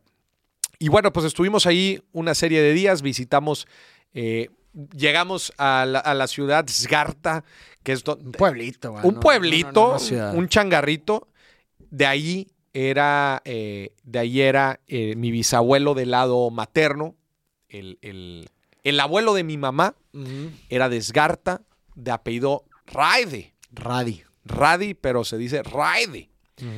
Y de Eh, hecho vimos ahí también Vimos un algunos, letrero. algunos letreros y negocios con el apellido Sí. Radi. Y fue una experiencia de sentimientos encontrados. Fue muy bonito. Digo, a ver, por, por un lado, con el sentimiento de que qué lástima que estamos viviendo esto en, la, en la situación en la que están. Pero también fue bonito recorrer los lugares de nuestros ancestros, Sí. entender un poco su historia. Al final de cuentas, gente de esas ciudades, de esos pueblitos, hace 100 años lo dejó todo Exacto. cruzó el mundo sin WhatsApp, cruzó el mundo sin WhatsApp, sin Google Maps, sin nada, dejó toda su vida Una, a una tierra completamente ajena. A una tierra- Culturas completamente ajenas, sin idioma, sin saber ni siquiera un idioma, una forma de comunicarte. nada. Nada, totalmente. Y con, y con solamente una esperanza de que, de que las cosas estén mejor a donde llegas. Y quién sabe si volverás a ver a tu, a tu gente. Pues bueno, de hecho, eh, nosotros sabemos la historia de, nuestro bisabuelo, en este caso Miguel de, de Esgarta, que pues sí, nos- nunca más volvió a ver a su mamá. Nunca más volvió a ver a su mamá. Y su mamá se quedó sola. O Mm. sea, nuestra tatarabuela se quedó sola porque te acuerdas que se llevó a sus Se llevó a hermanos, sus hermanos. como seguro, entre comillas, De que iba a de que iba a volver y nunca más volvió. Y la Claro. pobre, nuestra pobre tatarabuela se quedó sola Claro. el resto de su vida. Y, nunca, y algo que se lamentó mucho Miguel era precisamente durante toda su vida que nunca pudo volver ni siquiera a quizás a- Contactar. A, contactarla. Eh, estar gente en esos momentos, en esos lugares y sentir eso, conectarte con el tiempo, viajar 10, 100 años al pasado, ver lo que ellos vivieron, sentirlo, la energía, lo que ellos, vi- lo que ellos veían, eh, fue una experiencia, la neta, Sí, total- súper, totalmente. súper padre. Eh, Sí, y, y muy- de mucha reflexión, ¿no? o sea, como que mucho, mucho simbolismo también. O sea, nuestro bisabuelo en esa tierra, en, ese, mo- en, ese- en- en su debido momento, eligió irse, partir. Mm. Nunca llegó a volver. Y simbólicamente nosotros, su descendencia, estábamos Volvimos. volviendo a esa tierra en donde que él dejó. Entonces es como algo muy simbólico de que, oye, pues bueno, de cierta forma cumpliste tu cometido. O sea, a lo mejor no viviste para, a lo mejor no, no te tocó vivir las consecuencias de tu decisión Ujú. tan difícil y que seguramente tuviste muchas dudas, Ujú. eh, que si hice lo correcto o no. De, no- a lo mejor no viviste las consecuencias de tu decisión, pero nosotros sí. Y, y de cierta forma el volver ahí es un gesto, un tributo de agradecimiento de que, bueno, en, en el momento en que tú decidiste tomar esa decisión, no solamente te elegiste a ti, sino que al mismo tiempo nos elegiste a nosotros. A toda la descendencia. Exactamente. Y es eso está bien cabrón porque también te hace ver la- el, eh, más allá de tu, de, de tu individualidad, ¿no? O sea, muchas veces, a lo mejor, eh, porque así se siente, pero muchas veces cuando tomamos ciertas decisiones de vida, pues pensamos eh, en, el impacto que van a tener en nosotros, Mm. porque así es como se siente. Claro. Y, y- y sin embargo, eh, nuestras decisiones nos escapan Mm. completamente, en tanto que nuestras decisiones no solamente nos eligen a nosotros, sino que al mismo tiempo eligen a las demás A personas. las demás personas. Y, y aunque no se sienta así, pero es verdad, ¿no? Y eso le da un giro por completo a nuestras decisiones que, a ver, que también le pueden dar una, un- una mayor perspectiva, ¿no? Al, al momento de elegir algo, eh, no solamente tener la sabiduría o pensar en cómo eso puede repercutir en nosotros, sino también en pensar cómo eso puede llegar a repercutir en las personas que queremos, Que y, en- y que ni siquiera existen todavía. Claro. Eso le da una dimensión Claro. muy, mucho mayor a las decisiones que tomamos de Yo- vida. Yo, siempre me lo imagino así en las típicas películas, ¿verdad? Que sucede algo en el inicio, se va una Sí. persona y luego aceleran 100 años después Claro. y llegan, sí. y llegan los, lo- lo- los, los bisnietos. No sé, sí, es una, Es- sí, es fuerte, es una algo- imagen muy fuerte. Sí, es algo, es como si estuviera sucediendo en un, en un, en, en un espacio temporal que nosotros no somos capaces de percibir. O sea, en el momento en que tomas eh, esa decisión, se Creaste creaste una serie de, o, o configuraste, modificaste la configuración de variables, o más bien con- configuraste una nueva posibilidad de ser Claro. para las demás personas. Para O las sea, demás personas. Imagínate, yo, yo hoy tomo una decisión y con esa decisión que estoy tomando de vida, obviamente dependiendo del, del impacto, ¿verdad? Eh, entre más impacto tenga, pues mayor el contraste de configuración de variables. Pero si yo tomo una decisión importante en mi vida hoy, al mismo tiempo estoy reconfigurando las posibilidades de ser de las personas que todavía no existen Claro. y que voy a, y que, vo- y que, y que El- voy a amar o, o que más bien van a descender de mí. Eso es El- impresionante. El ¿no? efecto mariposa que, El efecto mariposa. que genera eso. Sí. La, la verdad es algo, eh, digo, y, y quiero que la gente también entienda, ¿va? E- estos lugares a los que fuimos de, de donde eran nuestros bisabuelos, eran pueblitos Claro. del, pues, de lo más austeros que hay, ¿va? o sea, Por algo. por algo dejaban todo, de- ¿va? de- claro. por, por algo, por algo lo dejaban, era de lo más austero. Y también quiero hacer un paréntesis del libro Good Economics for Hard Times, que busca, busca desmitificar mucho de las creencias típicas que se tiene en muchos temas económicos. Y justamente el primer tema habla de la migración. Mm. que a diferencia de lo que muchos discursos populistas se han generado en esta época, de que la migración roba empleos, de que la migración es malo para las localidades, económicamente hablando, etcétera, este libro comprueba con estudios cómo la migración promueve la prosperidad económica. La gente que migra eh, genera, genera prosperidad para ellos, para sus familias, pero también para los lugares a los que llegan. Claro, totalmente. A diferencia de lo que creen, no, es que los mexicanos vienen a quitarnos los trabajos. es completamente falso. Al contrario, consumen, producen. Exacto. Digo, ahí- a ver, ahí, Activan. ahí- ahí tienes eh, como ejemplo Estados Unidos y Son México, puros migrantes. o sea, en y Estados a- Unidos son puros migrantes. eh, eh, ahí tienes ese ejemplo. Exacto. Y cómo contribuyen a, la, Claro. a la economía, tanto del país al que llegan como a la economía del país. de Claro, origen. por las mismas ¿Sí me remesas. explico? Sí, claro. sí, claro. Eh, Eso es impresionante. Claro. Pero claro, eh, cuando uno se siente de cierta forma, se crea un cierto miedo y lo hemos visto reflejado a lo largo de la historia de la humanidad, incluso también en este viaje lo vimos, cuando se empieza a crear un cierto miedo, un sentimiento de amenaza, una percepción de vulnerabilidad, entonces se promueven estos discursos de nosotros contra ellos. Cuando el ser humano o cuando un grupo se siente amenazado por un peligro, ojo, no necesariamente real, sino claro, también imaginario, entonces se genera miedo ante los demás grupos. Claro. Y eso es lo que vemos sucediendo en todos lados. Vemos estos discursos que producen un miedo imaginario, ¿verdad? De un grupo que se sienta amenazado imaginariamente y entonces se crean estos discursos xenofóbicos y discriminatorios hacia otros, hacia los otros grupos que no son los míos. Y hay que tener mucho cuidado con ello porque muchas veces eh, por agendas maquiavélicas se promueven estos discursos. Lo vimos en la Segunda Guerra Mundial, lo vimos, lo vimos en Estados Unidos eh, todo el tiempo básicamente y ahorita incluso a lo mejor un poquito más con los latinos, con incluso los afroamericanos. Si me explico, O sea, creo que eh, el miedo, eso es lo que produce. La xenofobia y la discriminación y el racismo es producto del miedo. Y el problema de eso es que muchas veces ese, ese miedo no es real. Quizás Claro. la mayoría de las veces es un miedo creado, imagen- imaginario para satisfacer ciertas agendas Claro. maquiavélicas. Claro. Y bueno, pues todas estas, eh, terminamos prácticamente el viaje regresando de las montañas nevadas, regresamos por toda la costa del Mediterráneo del Líbano, regresamos a Beirut, pasamos la noche ahí. Eh, Beirut relativamente barato, aunque desgraciadamente pues siempre estás viviendo en la parte turista y los precios turistas pues son iguales casi en todos lados. Claro. Eh, y agarramos el vuelo de MEA, Middle Eastern Airlines, que es la, la aerolínea de. Líbano. También el aeropuerto, pues muy fregadito.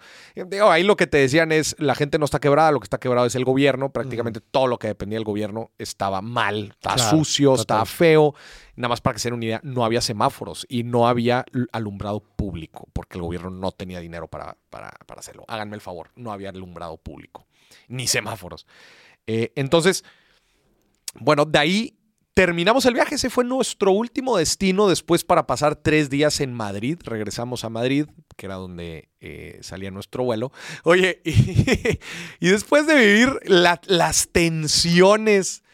Esto es una realidad. Después de vivir las Sí. tensiones que nos tocó vivir en el Medio Oriente, llegas a Madrid y todo, todo color de rosa es- otra es vez. distinto. Es muy. Se siente distinto. Se siente, se siente muy distinto.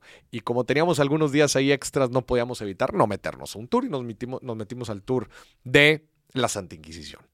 De la Santa Inquisición. La Santa Inquisición en Madrid. interesante, interesante. Muy interesante, sí. Estuvo interesante. Y pasamos por el Retiro, el Parque El Retiro precioso. Para mí, de los mejores parques del mundo, de verdad. es, es un O sea, gran. no, no, lo- no logro pensar, a lo mejor no he ido, alguien que me pudiera recomendar a lo mejor, pero por lo menos a los que yo he ido, sí lo pondría quizás como el parque más bello, es que está muy bien hecho, muy bien más, hecho. más bonito, más, más bello de, de todos los que he ido. Eh, Sí, está muy bien. Y luego, la- bueno, las bondades de tener el Monterrey Madrid. Regresamos de Madrid directamente a Monterrey. Monterrey. Obviamente un vuelo pesado, 12 horas. Sí. Eh, y pero llegas directo a casita. Que imagínense, en todos los otros casos, cuando llegamos a la Ciudad de México Sí, y luego tienes que agarrar otro vuelo para llegar a casa, pues es, es una friega. Sí, es un Pero en resumen, conclusión del viaje, ¿cuánto nos zumbamos en lana? Yo creo que sí fue aproximadamente, ¿qué fue? Ya con vuelos, unos Unos 100 100. mil pesos. Sí.